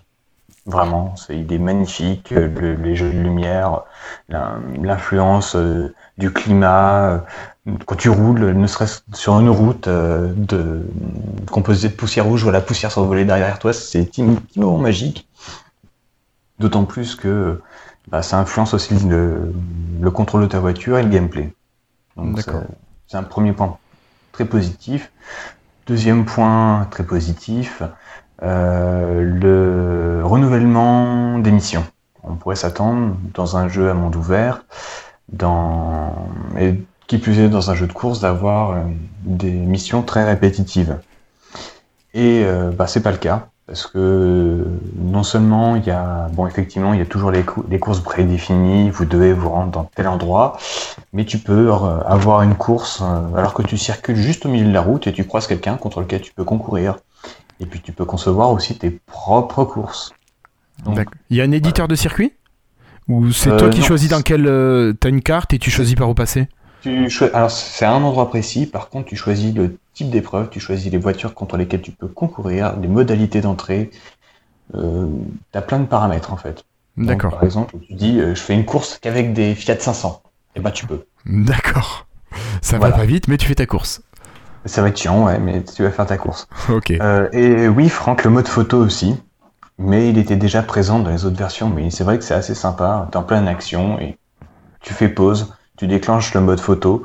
Et là, tu, tu prends une image de ta voiture en train de rouler, tu appliques des filtres, tu choisis où est-ce que tu fais, tu, tu, tu fais ton focus. Enfin voilà, c'est le petit détail qui permet de faire de très belles images. Donc faites le tour sur Twitter, vous allez en trouver un paquet d'ailleurs. Et tu peux tourner autour de la voiture ou t'as juste le point de vue caméra de départ autour de la voiture. D'accord. Voilà, globalement, c'est t'as as plein de petits plein de petits trucs à découvrir, à débloquer dans que ce soit les succès ou tu as aussi un système d'expérience et un système de prouesse qui va te permettre de débloquer des, des améliorations euh, pour euh, pas pour ta voiture mais pour te, pour ta pro- progression. D'accord. Un, un petit côté un petit côté RPG assez sympa D'accord. de ce point de vue-là. Euh, et j'ai testé aussi, et là c'est mon gros de coup de cœur de l'année, gros gros, Battlefield 1. D'accord. Donc, pour ceux qui ont, qui ont des a priori sur des FPS multijoueurs, arrêtez-vous, ça n'a rien à voir avec Call of Duty. D'accord. Alors, de les FPS euh, multijoueurs, c'était Call of Duty, si j'ai pas de bêtises, comment ça s'appelait Counter-Strike? Counter-Strike Ouais, et jeu- Battlefield. D'accord. Ce- à la différence près que Battlefield, c'est un jeu qui se joue essentiellement, enfin, c'est un jeu qui se base essentiellement sur une, une unité de base qui n'est pas le soldat, qui est l'escouade. D'accord. Donc, tu joues déjà à la base en équipe? Voilà, tu joues en équipe et seul tu ne sers à rien. Ok. Voilà, seul tu meurs très vite. Donc, euh, les joueurs de Hitman, grosso modo, ça sera pas les... le public recherché. Enfin, du moins, la manière Voilà. de jouer qui est recherchée. Voilà. Euh, Donc, est-ce que c'est un jeu où on fait que se tirer dessus ou il y a d'autres choses dedans? Alors, bon, déjà, on va commencer par. euh, Il y a un mode solo qui est très court, mais qui donne toute la dimension du jeu. Puisque l'histoire se situe pendant la Première Guerre mondiale. Donc, on pourrait s'attendre à voir que des combats dans les tranchées et tout ça, mais pas du tout. Ça fait, il vient faire découvrir des aspects de la Première Guerre mondiale que peu de personnes connaissent. Euh, C'est-à-dire que, par exemple, euh, eh ben, les Américains sont arrivés en 1917, effectivement, ils ont participé à très peu de combats, mais dans les unités américaines de combat, il y avait de la mixité ethnique. Et ça, au peu de, peu de personnes ne le, euh, ne le connaissaient Ouais. je pense, euh, ce, ce genre de choses. Quand on regarde dans, la Seconde Guerre mondiale, ils étaient juste cantonnés au transport, D'accord. par exemple. Deuxième chose euh, qu'on trouve, c'est euh, qu'il y a eu des combats en Italie. Ouais. Voilà, entre le- l'Empire austro-hongrois et, euh, et le Royaume d'Italie. Euh, bah non, c'était plus un royaume, c'était déjà une république, excusez-moi. Euh, le débarquement des Néo-Zélandais, de- des Australiens en Grèce, Euh, le combat de Laurence d'Arabie, tout ça en fait, dans le mode solo, c'est développé. Et la petite cerise sur le gâteau, c'est lorsqu'on décède, eh ben on a la date de naissance et la date de la mort du soldat qu'on incarne D'accord. tu prends une énorme claque dans ta tête et tu te dis merde, non seulement ils sont morts, ils sont morts jeunes et en plus je le vois. Ok. Donc, vraiment, c'est un jeu qui a un côté historique et un peu pédagogique. Euh, Oui. Ah, euh, juste. Ouais, euh, le, pour le côté historique, bon, ça reste un jeu euh, un peu à grande, euh, de, fin, de grand spectacle, quoi. Et euh, bah, surtout, enfin, c'est quand même un jeu qui a fait polémique parce que euh, il y a ni le ni la France ni les Russes dans le dans le jeu en dans le solo, il me Alors, semble. mais justement, à partir de là, justement, c'est pour que les, pour présenter les choses qu'on n'a pas l'habitude de voir. Tout le monde a vu la Première Guerre mondiale, ce qui s'est passé en Russie, et tout le monde a vu ce qui s'est passé en France à l'école. Et personnellement, moi, un jeu qui me fait ça, je j'y jouerai pas, je m'en fous, je m'en contrefous royalement, j'ai envie de découvrir des choses. Alors d'accord, mais là, les effacer à ne pas les mentionner, euh, je trouve- enfin, Bah, il y a pas a priori, les ils sont même, ils sont quasiment pas mentionnés, quoi. et alors, qu'est-ce qui c'est le, le théâtre de combat T'as des théâtres de combat en France? Tu Euh, sais que ça s'est passé en France? Oui, enfin, on parlait de poly... Enfin, ouais, moi je suis quand même. euh, de- Enfin, ouais, bon, après on va pas faire un débat là-dessus, mais Oui, bon, je, suis, je suis un mais, peu. Je comprends ton point de vue, mais je suis un peu gêné du fait que euh, la France et la Russie, c'est un peu ceux qui ont le plus mort, qui sont le plus morts, quoi. Et donc, euh, je trouve ça un peu fort quand même. De...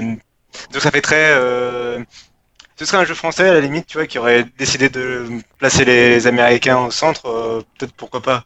Mais là, ça fait un peu jeu américain euh, par des Américains, euh, où on va mettre que des Américains pour faire Bah, le public- justement, public américain. quoi. La, la mission où tu incarnes un Américain, elle dure, euh, allez, 10 minutes. Le reste du temps, c'est les Italiens, les Néo-Zélandais, euh, c'est euh, les, euh, les tribus bédouines. Donc franchement, je, justement, je trouve ça bien qu'on arrête de, de se centrer sur les grandes nations et qu'on s'intéresse un peu plus aux, Ok, bon, euh, voilà, je, je voulais dire mon point de vue, mais... Oui, oui, bien Ouais, sûr. ça- Mais ok, ok. Moi, j'aurais préféré un jeu avec ID, mais bon, c'est un point de vue. hein. Bon, sinon, dans le même jour, il y avait. euh, ah, comment il s'appelle euh, Soldat Inconnu euh, d'Ubisoft, euh, qui est pas du tout dans le même genre, mais qui est dans la même période, euh, qui se passe aussi sur- pour la Première Guerre mondiale. Donc, euh, les deux en complément, ça peut être pas mal pour. euh, si on veut se faire euh, un truc sur la. Sur la Sur la Première, Guerre mondiale. Les deux sont. D'accord. Et au-delà de ça, bah, si vous, si vous trouviez Forza beau, bah, attendez-vous à vraiment, vraiment être euh, surpris par, par Battlefield. Mais j'imagine qu'il va falloir une configuration de tueur un petit peu, non, pour le faire tourner? Alors, bon, je j'ai pas forcément une, une énorme config, mais je le fais tourner en élevé, sans lag. D'accord. Euh, voilà, je, pour ceux qui ont vu ma config ou pour ceux qui l'ont pas vu, moi j'ai un FX 8350, 8 Go de RAM et une carte graphique, euh, c'est une R9 380X. Ça tourne en élevé, ça lag pas, sachant qu'il y a des destructions de décors un peu partout. Que lorsque tu vas, par exemple, prendre un char et que tu vas rouler avec derrière toi, tu vas laisser des traces. Que tu as des effets de, lumière, des effets de, de reflets dans l'eau, des effets d'explosion dans tous les sens, que ça, pareil, ça bouge pas en fait. D'accord. Bah, si vous voulez, je peux mettre là sur le, sur le Skype Mais vas-y, vas-y, prends la présentation. euh, quelques screens. Je vais vous en mettre quelques-uns du coup pour que vous voyez à quoi ça, ça ressemble. Et on les mettra dans le billet de l'émission, comme ça les, les auditeurs pourront aller voir les images si ça les intéresse. Et euh, quand je regarde la télé, je suis un téléviseur. Oui, et? Et Bah, on dit pas auditeur, on dit auditeur. Auditeur, c'est je te dis, si je regarde la télévision, je suis pas un téléviseur. Hein? Bon, D'accord, Il ok. dit toujours auditeur, mais ça n'existe pas ce mot. De toute façon, c'est un auditeur. Mais c'est joli, auditeur, mais non. Mais un, un poditeur, c'est un auditeur de podcast. hein. Oui, non, mais euh, quand tu regardes la télévision, Je regarde pas la télévision. Tu es un téléspectateur? un téléviseur. Non, Bon, allez. Oh là là. Bon, je crois qu'on va Euh. enlever la parole à Christophe. Bon, écoute, merci beaucoup Florian pour ces, pour ces jeux euh, que tu nous as présentés. Euh, J'avoue que ça peut faire envie. Et d'ailleurs, au passage, juste, je reviens juste sur le jeu vite fait par Oui. rapport au mode multijoueur. Parce que c'est quand même le cœur de Battlefield, c'est le multijoueur. Ouais. Et on pouvait s'attendre à avoir peu de renouvellement, comme on a eu entre le 3 et le 4, et là, pas du tout.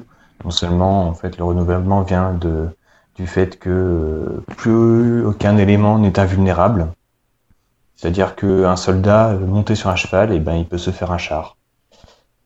Euh, ou alors, toi, hormis ton fusil, tu peux descendre en avion parce que technologie, enfin, parce que les avions étaient conçus en toile et en bois, donc il était tout à fait possible que toi, avec ton fusil, tu shootes tu l'avion dans son moteur, etc. Donc ça, c'est plutôt pas mal. Et au niveau du des modes de jeu, il n'y a pas vraiment de gros, nou- enfin, il y a un gros nouveau mode de jeu qui est en gros, une mini campagne dans le, dans le en multijoueur. Ils appellent ça le mode opération. Donc c'est assez sympa. C'est donc voilà, moi je si, si vous avez l'occasion, euh, je, je vous invite euh, très fortement à, À jouer à Battlefield. à l'essayer tout du moins, voir si ça vous plaît. Et, euh, Mm. Il y a des essais gratuits du jeu? Euh, non, Non. Et le jeu, si j'ai- regardé vite fait, c'est 60 euros sur PC pour la version normale. Après, t'as les versions luxe et premium, je sais pas quoi, à 80 et 130, un truc comme ça. Et sur euh, console, j'ai pas du tout regardé, c'est au même prix dans les 60 euros ou c'est plus cher? Je sais pas du tout. Je, regarde pas les prix. Non, mais peut-être que notre camarade euh, Franck euh, connaît. Ah, Instant Gaming à 40 40 euros. Ah, mais c'est pas mal. Mais je, vous- je vous invite du coup, je- c'est Étienne qui a laissé un lien là-dessus sur ce genre de site. C'est assez intéressant D'accord. De voir comment ils se fournissent. Oui, euh, c'est pas très légal, quoi. Enfin, c'est même, c'est, c'est un, pas très légal, et ou c'est de l'arnaque, en général, c'est de l'arnaque au mieux à la TVA. Et deux, euh, souvent, c'est euh, carrément que soit ils volent des clés, soit, euh, Ou s'acheter avec des, avec des cartes bleues volées. Ou... voilà, ou, c'est piqué à des développeurs, euh, c'est volé aux développeurs, enfin bref. Ah oui, donc en fait. Bon, et si on euh, passait aux questions des auditeurs Euh, J'ai une question. moi. Oui, vas-y, Christophe.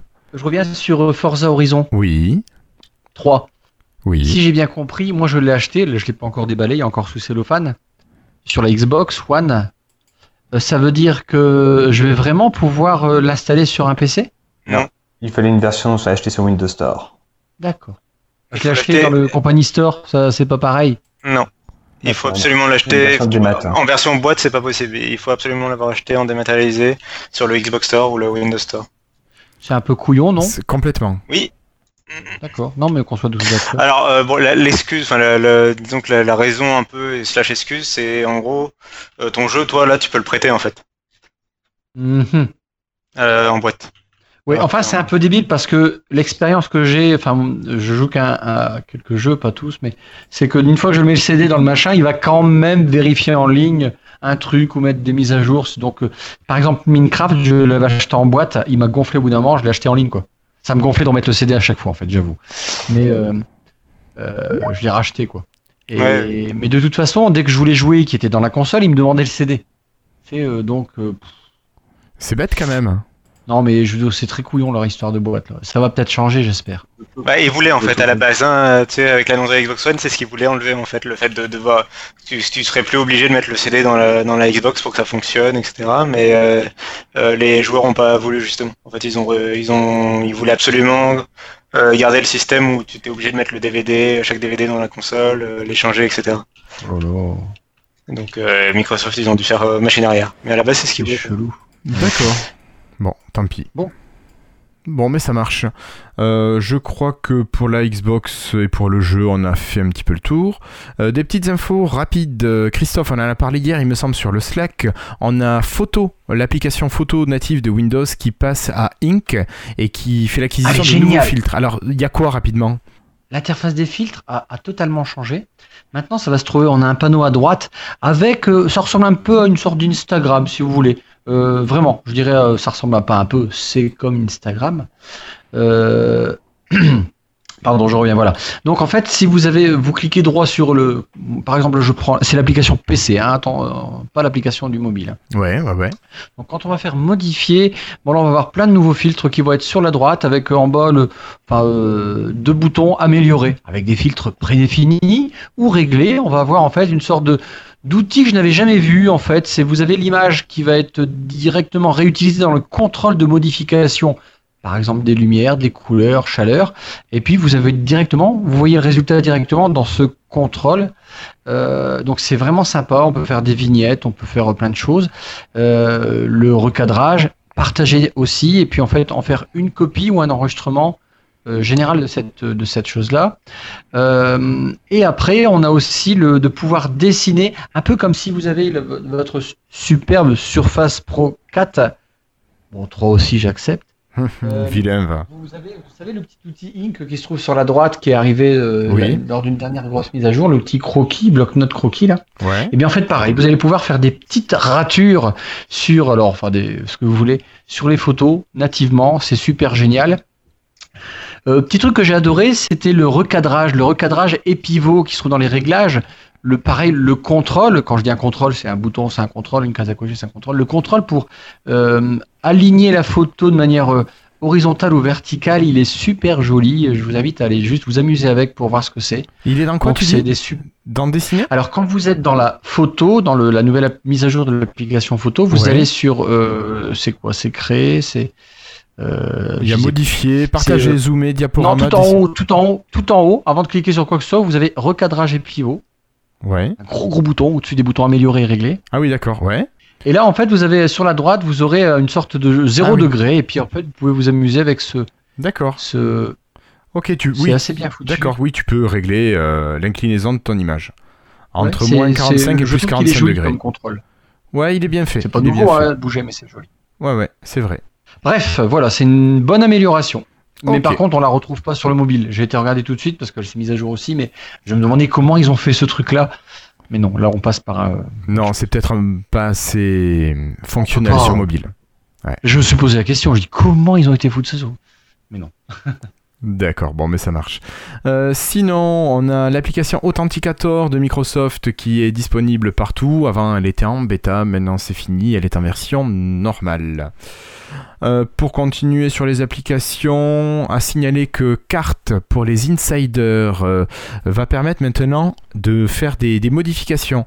Les insiders vont pouvoir signaler un lieu manquant, signaler une imprécision ou faire d'autres commentaires quand ça rentre pas dans les deux cas précédents. On n'est pas encore tout à fait à ce que faisait OpenStreetMap, mais c'est pas mal que de petites modifications puissent être apportées. Et j'ai vu, alors Patrick, j'ai pensé à toi quand j'ai lu ça, euh, WhatsApp a des mises à jour qui sont arrivées. Alors, j'ai pas trop regardé parce que je n'utilise pas WhatsApp, hein, j'ai les SMS, MMS illimités, mais euh, voilà. Donc, je sais pas si Patrick t'a regardé, toi, pour savoir ce qu'il y a un petit peu dedans. Euh, écoute, pas vraiment, parce que bon, euh, si tu, comme je suis assez multiplateforme, je suis, enfin, encore une fois, moi, je suis resté très traditionnel. C'était au niveau WhatsApp, ils ont intégré beaucoup de choses comme le chat audio, la vidéo, etc. Mais je t'avoue que je suis resté un petit peu au mode texte. D'accord, ok. je Ça suis marche. assez vieux jeu. hein. En vrai, je- en fait, après ce qu'on a discuté sur Skype au début et maintenant avec WhatsApp, je réalise quand même que je reste très, non seulement très vieux jeu, mais très segmenté, si tu veux. D'accord. Les applis de, de, de messagerie texte, messagerie texte, etc. Donc je, je, je, je, je mélange rarement les genres en fait. Ok, bon, ça marche. Euh, Est-ce que vous voyez quelque chose qu'on aurait oublié? Non Ou sinon, euh, on donne la parole à Florian pour ses, ses sondages futurs. Bonjour, mes amis. I love my French Windows Insiders. Keep hustling. Love Donna. Juste avant que Florian ne prenne la parole, merci encore à nos patrons Olivier Faquet, Nicolas Odoré et. Merci à Christoun44, Guillaume Peyre ici présent, euh, Christophe alias de Post PC. Merci encore à Zakaria El Kafaoui, Nicolas Terron, Lisandre Donoso, Sekii, Gaël Piconcelli et Guillaume Borde. Florian, à toi la parole. Bonjour, vous allez être mis en relation avec votre correspondant. Merci de patienter quelques instants, s'il vous plaît. Encore quelques secondes. Merci. Euh, Florian, est-ce que tu avais une idée de sondage à nous partager, s'il te plaît? Mon sujet sera simple. Au vu des événements des dernières semaines, euh, on pourrait dire de la dernière année éventuellement, est-ce que pour vous, Microsoft a réussi son changement d'image? Alors, ça ne veut pas dire qu'il est totalement fini, mais est-ce que en gros, ils sont passés un petit peu de la grosse entreprise, un petit peu euh, col beige, col blanc, tout ça, col bleu, à finalement quelque chose de plus, euh, de plus sympa, de plus ouvert, de moins mastodonte en fait, et, euh, et de moins, comment dire, pratique anticoncurrentielle, tout ça. Voilà, donc c'est assez simple comme sujet, hein, mais Donc MS change-t-il d'image euh, pour quelque chose de plus open, de plus cool? Voilà. Freetail.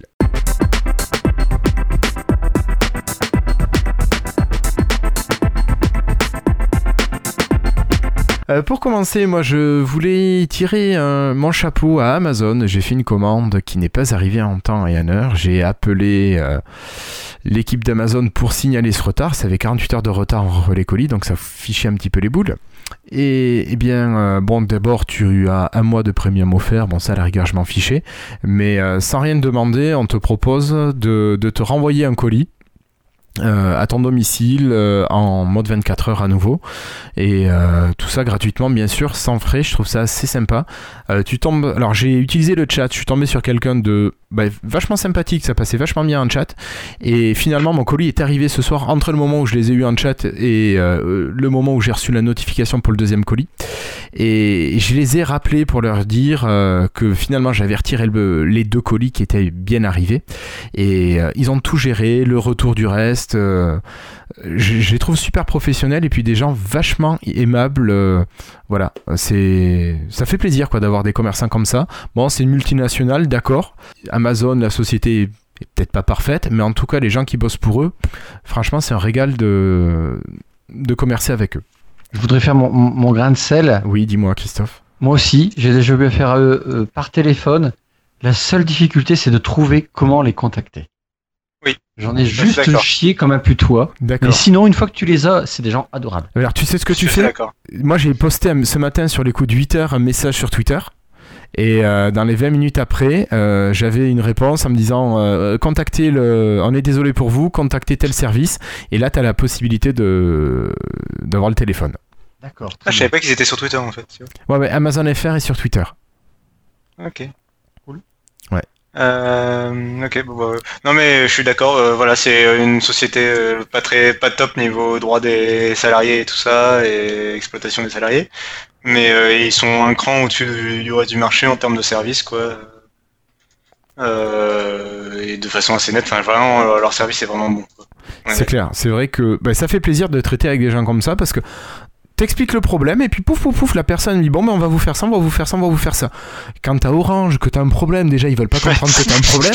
Mauvais exemple. Non mais je, veux- je veux dire Non, Orange mais et Amazon, c'est Orange. T'as pas le droit de citer Orange. C'est- pas, c'est pas juste. pourquoi? Bah, eux, ils ont que des problèmes.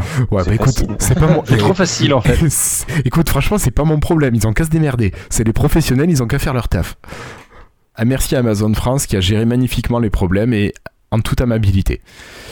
Eh Bien Florian, tant que tu as la parole et que tu as ton micro, je te propose de nous faire un petit freetail. Un petit freetail. Un petit freetail. Euh, c'est très très bien tout ça. Malheureusement, là, comme ça, je n'ai pas d'idée. Et pourtant, ah bah si, je vais faire un mi. Alors, ouais, mais non, ça, ça si, vas-y, vas-y, un petit freetail. Ouais, mais il est, il, il est micro, mais du coup, je suis à moitié concerné. C'est-à-dire que j'ai envie de parler très rapidement de Civilization 6. Oui. Euh, le problème, c'est que je n'ai pas le jeu. Donc, Alors pourquoi ce jeu te plaît-il et pourquoi te fait-il envie? Concrètement, je joue à Civilization depuis Civilization 4. Je dois avoir plus de 500 heures sur, les, sur Civ 4 et Civ 5. Oh, c'est Bon, rien ça. Je joue comme une quiche. Et c'est pas beaucoup. Parce que pour vous donner une idée, une partie rapide de civilisation, ça prend environ entre 7 et 10 heures, si je dis pas de bêtises. Ça dépend à quelle vitesse tu joues après. Rapide. Rapide? Ouais, je joue jamais rapide, je joue toujours en plus, le plus lent possible. En marathon? Ah, Wow. moi, je, pourrais, je pourrais pas. Bon, c'est en gros un jeu où vous allez euh, choisir une civilisation qui va avoir un bonus, un avantage spécifique qui va lui être propre. Des fois, elle va avoir des unités en fait qui lui sont spécifiques. Et le but, c'est en fait d'écraser tout le monde. Alors soit par le score, soit diplomatique, soit par la religion maintenant, soit euh, parce que Ah, tu construis la science. euh, la fusée. Enfin, voilà, la science. Et sinon, c'est euh, la culture, mais qui a été retirée. Il y en a une qui a été retirée en fait dans Civ 6. Concrètement, Civ 6, c'est un, comment dire, ils ont refait le visuel. On repasse sur quelque chose d'un peu plus cartoon, mais qui, qui est, je trouve assez réussi. À part sur les screenshots, faut vraiment regarder du, jeu, du gameplay en fait. Le jeu, sinon, introduit quand même quelques nouveautés, puisqu'en fait, on peut plus construire euh, comme avant euh, frénétiquement des aménagements avec les ouvriers. Maintenant, les ouvriers peuvent construire qu'un certain nombre de choses. Et puis il y a plein de petites modifications comme ça. Les doctrines sont plus gérées pareil. Maintenant, c'est un système de cartes et on va un petit peu euh, bah, choisir quelle carte on veut appliquer à son, à son type de gouvernement, alors qu'avant il fallait euh, faire des recherches et suivre en fait un espèce de. On, avait le choix entre plusieurs arbres et on suivait ce qui, ce qui nous intéressait. Et puis l'arbre de science a été refait, etc. Bref, il y a eu des changements. Le jeu est encore assez buggé, a priori. hein. Il y a des, petits bugs du genre euh, l'IA d'une civ que tu ne connais pas te déclare la guerre, par exemple. D'accord. Voilà, ce qui est un peu embêtant. Mais c'est ballot. Donc, euh, c'est ballot. Et ça Ouais. coûte quand même 60 euros, mais bon, c'est normal, il vient de sortir. Ouais, il est sorti Donc, fin euh, du mois d'octobre. Ouais, je crois le j'attendrai. 28. Euh, oui, oui, il est sorti vraiment très récemment, il y a moins d'un mois. Mm, Le mm. 23 ou le 26. Je t'aurais dit le 28 comme ça de Donc, mémoire, mais je dis peut-être une bêtise, ouais. C'est dans ces eaux-là. Donc voilà, j'attendrai que ça bug beaucoup moins pour me l'acheter et me faire plaisir. Et sinon, vous pouvez acheter Civilization 5 en DVD pour 10 euros. Pas cher. Voilà. Et vous avez la version Ouais, complète ça, de très bon Civilization plan, 5. hein, je vous conseille vraiment. Voilà. Tu m'as trouvé une belle version, donc que j'ai acheté et qui marche magnifiquement. Euh, Et du coup, qu'est-ce que tu retends tac ben, qu'est-ce que j'en retiens? Pas grand chose. En fait, moi, je joue à Civilization depuis le 2, donc euh, j'ai eu le temps de les voir un petit peu Ah changer. oui, d'accord. Ah oui, oui, mais- Ok. et je suis un peu plus vieux que toi, hein. Certes. Et voilà, donc euh, bah, Civilisation, non, euh, entre le 4 et le 5, sur le principe, ça reste identique. Euh, au niveau de. ah mince, ici il y a des petites évolutions. J'ai pas les noms en tête, ça c'est con, je mange toujours les noms. Mais on en reparlera une autre fois où on parlera de civilisation. D'accord, Florian? Il n'y a pas de souci. Voilà, on prendra le temps. Euh, là, on va laisser la parole à notre camarade Cassim pour commencer. Euh, oui, bien sûr. Euh, moi, j'ai deux freetiles, mais je vais en parler rapidement. D'abord, c'est une série qui vient de commencer sur Netflix euh, qui s'appelle Designated Survivor. Euh, donc, c'est une série euh, américaine en fait que dont Netflix a acquis les droits de diffusion à l'international. Donc, euh, du coup, c'est pas comme les séries Netflix habituelles. C'est il faut c'est un nouvel épisode par semaine et pas tout d'un coup comme d'habitude. D'accord. Euh, et donc ça on suit en fait euh, Designated Survi- Survivor en fait c'est le nom d'une d'une fonction enfin d'une procédure aux États-Unis quand le président meurt en fait il y a une chaîne de hiérarchie euh, qui désigne euh, donc par exemple si le président meurt c'est le vice-président qui devient vice qui devient président si le vice-président meurt etc machin Et donc là, en fait, le principe de la série, c'est que euh, il y a tout, il y a en fait, il y a un, accident qui arrive au Capitole, qui est le, euh, siège du Congrès, si je me trompe pas, américain. Euh, et du coup, il y a le président, le vice-président et une bonne partie du gouvernement qui euh, meurent ou qui disparaissent, en tout cas dans l'explosion. J'ai vu que le premier épisode. Et en fait, du coup, le, justement, donc il y a le Designated Survivor qui est euh, joué par euh, Kiefer Sutherland. C'est euh, par exemple Jack Bauer dans 24 heures. euh, qui était euh, secrétaire d'État à l'urbanisme et au logement, donc vraiment le petit ministre, euh, enfin euh, un peu euh, de seconde zone du, du gouvernement, quoi, qui en plus apprenait le matin même euh, qu'il allait normalement se faire virer. Euh, ils n'ont pas, il n'avait pas encore annoncé publiquement, mais il était censé voilà donner sa démission, etc. Euh, et il devient donc malgré lui euh, président donc euh, des États-Unis euh, et en plus en pleine crise du coup puisque donc il y a le président qui disparaît et tout, faut savoir euh, comment réagir, euh, faut se montrer ferme, etc. On sait pas si c'est un acte terroriste. Euh, donc il est bien sûr tiraillé, euh, enfin il est sous pression de plusieurs euh, groupes. Euh, bah, il y a l'armée, il y a, y a des membres, les membres restants du gouvernement, le- les cabinets, etc. Euh, c'est un peu le bordel quoi. Il va devoir essayer de gérer tout ça. Donc j'ai vu que le premier épisode. Euh, a priori, donc la, série, ça va se passer sur euh, vraiment sa vision à lui de l'intérieur du gouvernement, euh, comment il va s'en sortir, et euh, sur un deuxième plan, la vie de sa famille en fait, et de comment elle va devenir, bah, par exemple, la- donc sa femme qui était juste femme de secrétaire d'État va devenir first lady en fait, du coup, de fait. Et donc c'est comment ils vont essayer de réagir et comment ils vont essayer de s'adapter à cette nouvelle situation.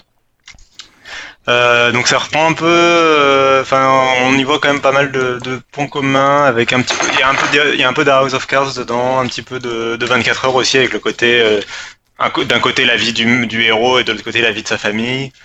Euh, donc voilà, ça, ça promet pour le moment. J'ai vu que le premier épisode, mais euh, je trouvais la série assez intéressante. Et euh, je voulais rapidement parler de Ratchet Clank que j'ai pu tester De depuis une semaine. Ratchet Clank, c'est un jeu sur PlayStation 4. Ça existe Euh, ça Ouais, Je connais euh, c'est un jeu exclusif en plus à la PlayStation 4 puisque un- je crois qu'il est édité par euh, Sony et il est développé par Insom- Insomniac à qui on devait les jeux comme euh, Spyro et le prochain Spider-Man par exemple. Euh, donc c'est un petit jeu de plateforme en 3D euh, pour enfants mais jouable par tous quoi. Et ça reprend, enfin ça me rappelle beaucoup les Crash Bandicoot auxquels je jouais quand j'étais petit. Voilà, Crash Bandicoot, ça a un peu disparu depuis la PlayStation 1. Et d'une manière générale, les jeux de plateforme en 3D euh, un peu style cartoon ou enfant, ça a un peu disparu depuis la PlayStation 1 aussi, à part sur chez Nintendo avec Mario. Euh, Il y avait bien Little Big Planet, mais c'était en 2D quoi. Euh, et ça manquait, je trouvais, ce genre de jeu d'action, ce genre de jeu, euh, ce genre de voilà de petits jeux euh, sympathiques, euh, faciles à prendre en main, mais avec quand même une certaine profondeur de gameplay et, euh, et une bonne euh, histoire. euh.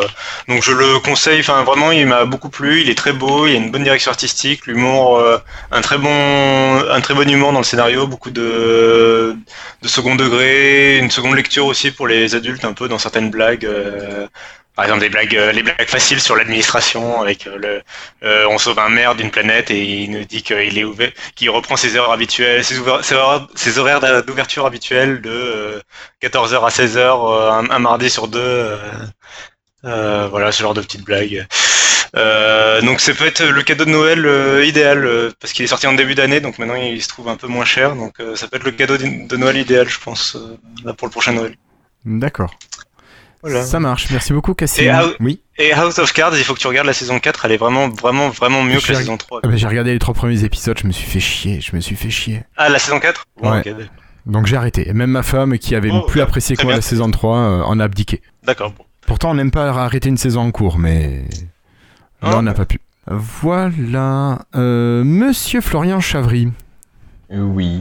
à vous de nous parler un petit peu d'un petit freetail.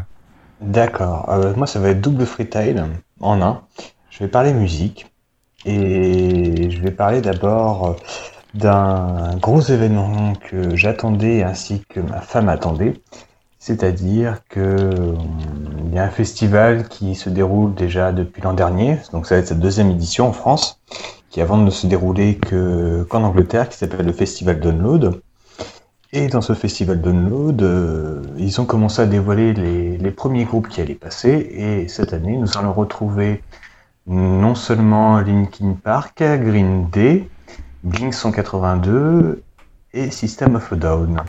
Donc euh, pour tous ceux qui apprécient un peu euh, ce genre de musique, euh, je vous conseille d'y aller.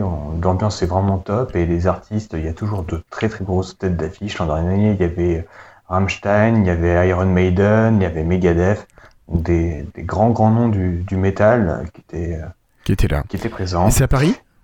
C'est alors euh, l'an dernier c'était à l'hippodrome de Longchamp. Cette année c'est euh, au tristement célèbre, enfin c'est très Au Bataclan? tristement célèbre maintenant Bretigny-sur-Orge. Ah, D'accord, Bretigny-sur-Orge. Ah, d'accord. Voilà, mais en tout cas, en plus quand on regarde le prix du festival, c'est euh, alors le pass une journée c'est 69 euros, le pass trois jours c'est 165 euros.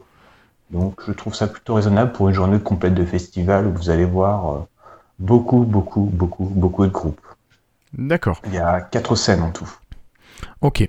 Et mon deuxième mini freetail, toujours sur la musique, c'est que demain, nous avons le nouvel album de Metallica qui sort.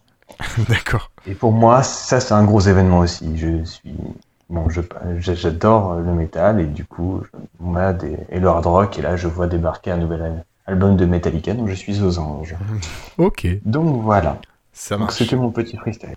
Merci beaucoup. Merci Florian. Et il nous reste euh, Christophe, euh, s'il te plaît, avant de passer à Patrick. Ouais, je dis, moi, je voudrais partager un moment, euh, des moments privilégiés que j'ai passés euh, à Seattle. Donc, euh, d'abord, on- vous écouterez le superbe interview qu'on a passé avec David Catu et puis Ma- Mathieu Ménil. Mézil. Euh, mais euh, euh, j'ai aussi passé euh, une heure avec, avec Nicolas Gomme et puis on était avec le copain Alexis Cogna. D'accord. Et mais vraiment, c'était c'est des moments privilégiés, si vous voulez. Et puis, c'est des moments qui vous reboostent. Je sais pas comment vous pouvez, si, comment, si vous pouvez comprendre ça. Mais euh, regarde, je vais mettre une photo là. Il y a que il y a que les gens qui sont là qui, qui le verront. Mais euh, mais voilà quoi. C'est vraiment quelqu'un de que j'apprécie énormément, euh, Monsieur Gaume. Euh, Nicolas Gaume, ouais. Mais bah voilà quoi, je, je peux pas vous en dire plus. C'était trop trop bien, mais mais, mais voilà, quoi, c'est quelqu'un d'extraordinaire qu'on avait invité. si vous avez pas le, si vous avez plus l'épisode, enfin, voilà quoi.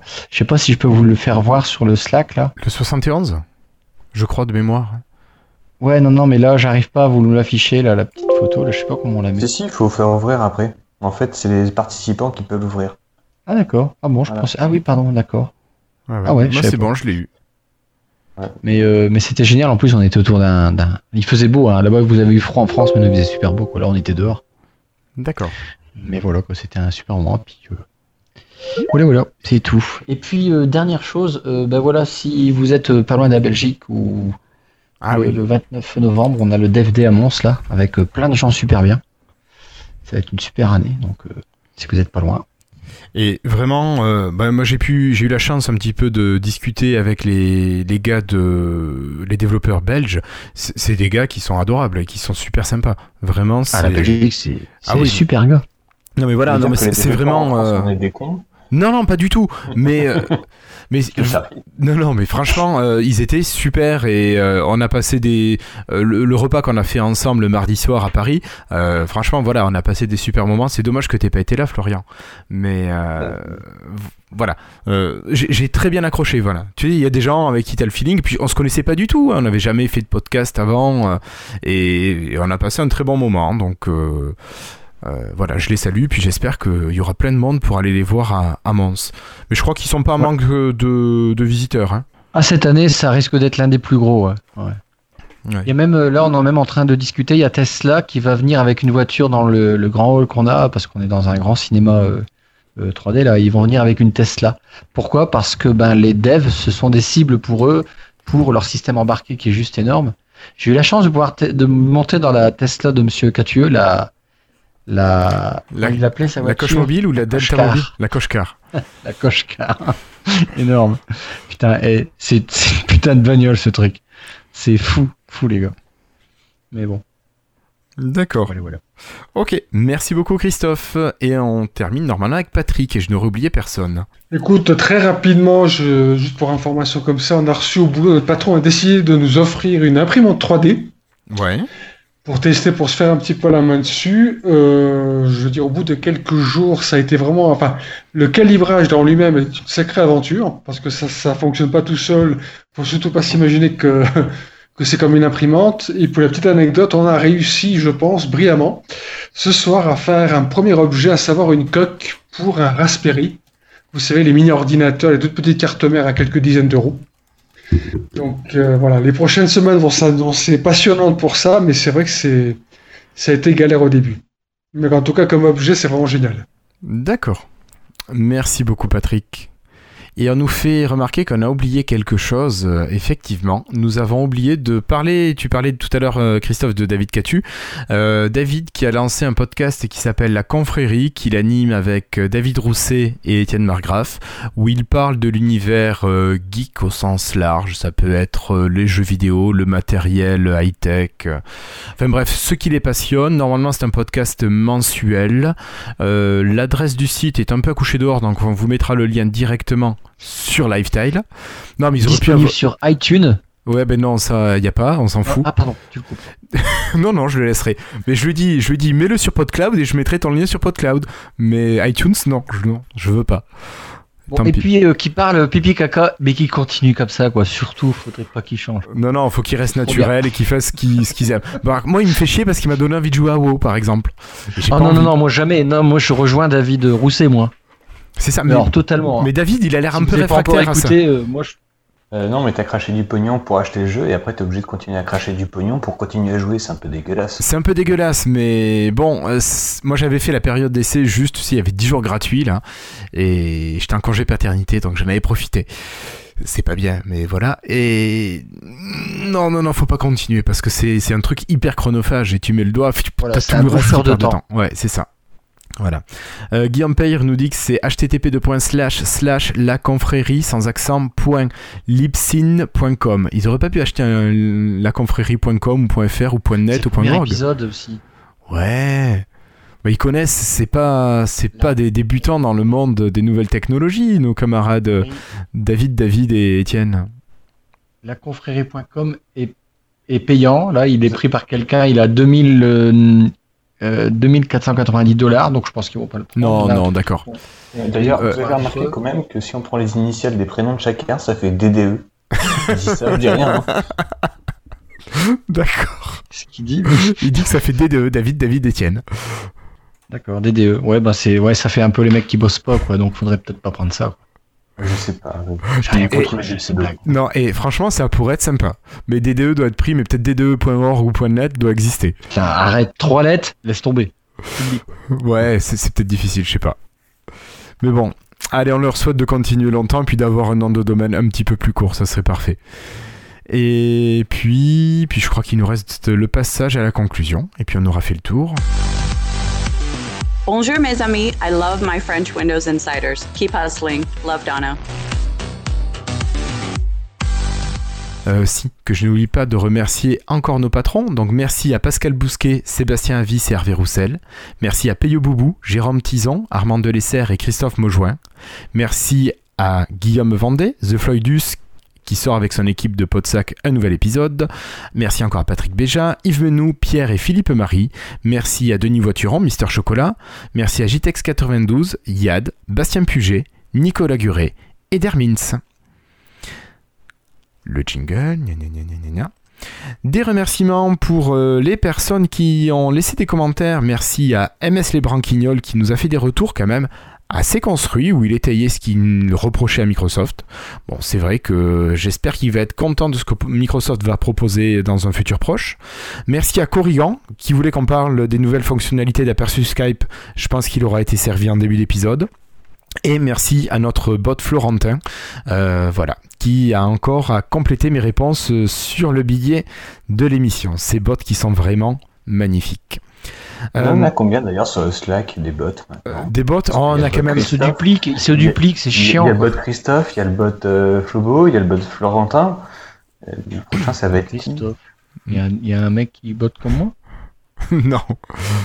Non, non, mais tu te, tu te fais taquiner juste, Christophe. Ah. Moi, je suis un bot qui- euh, euh, Toi, tu effaces tes messages. furtile. Enfin, comment on dit ça? Furtif. Furtif. Furtif. Hop, je pose un message, hop, je l'efface. Bah ouais, ouais. Quand ça n'a pas d'intérêt, je le laisse pas. Quoi. Ça marche. Allez, ben, je crois que c'est le moment de se quitter et, euh, et de faire le dernier petit message. Christophe, qu'est-ce que tu dis à nos auditeurs? J'ai À pensé bientôt. À bientôt. Cassim, Euh, euh, à bientôt. également. Non, il y avait un E avant. Bah oui, bah, c'est moi quand même. Ouais, c'est vrai. Merci Cassim. David, euh, David est pas là, pardon. Euh, Patrick, Bah, merci de nous écouter, nous supporter. merci. Euh, Florian Chavry, Euh, bah, merci à tous et gros bisous sur la fesse droite. d'accord. Oula, je sais pas si on est déjà dans cette étape-là de notre relation. Tu sais. Oh, avec les anciens si. Et pour terminer, notre ami Florian si. Je me contenterai de dire ciao à plus. Ok, merci beaucoup. Eh bien, moi, je me contenterai de remercier tout le monde, de remercier euh, Flo, Florentin, Franck et Guillaume qui sont encore là à 11h du soir sur le chat. Et je vous remercie, je vous dis à dans 15 jours. Au revoir tout le monde. Merci. Ciao. Au revoir. Ciao.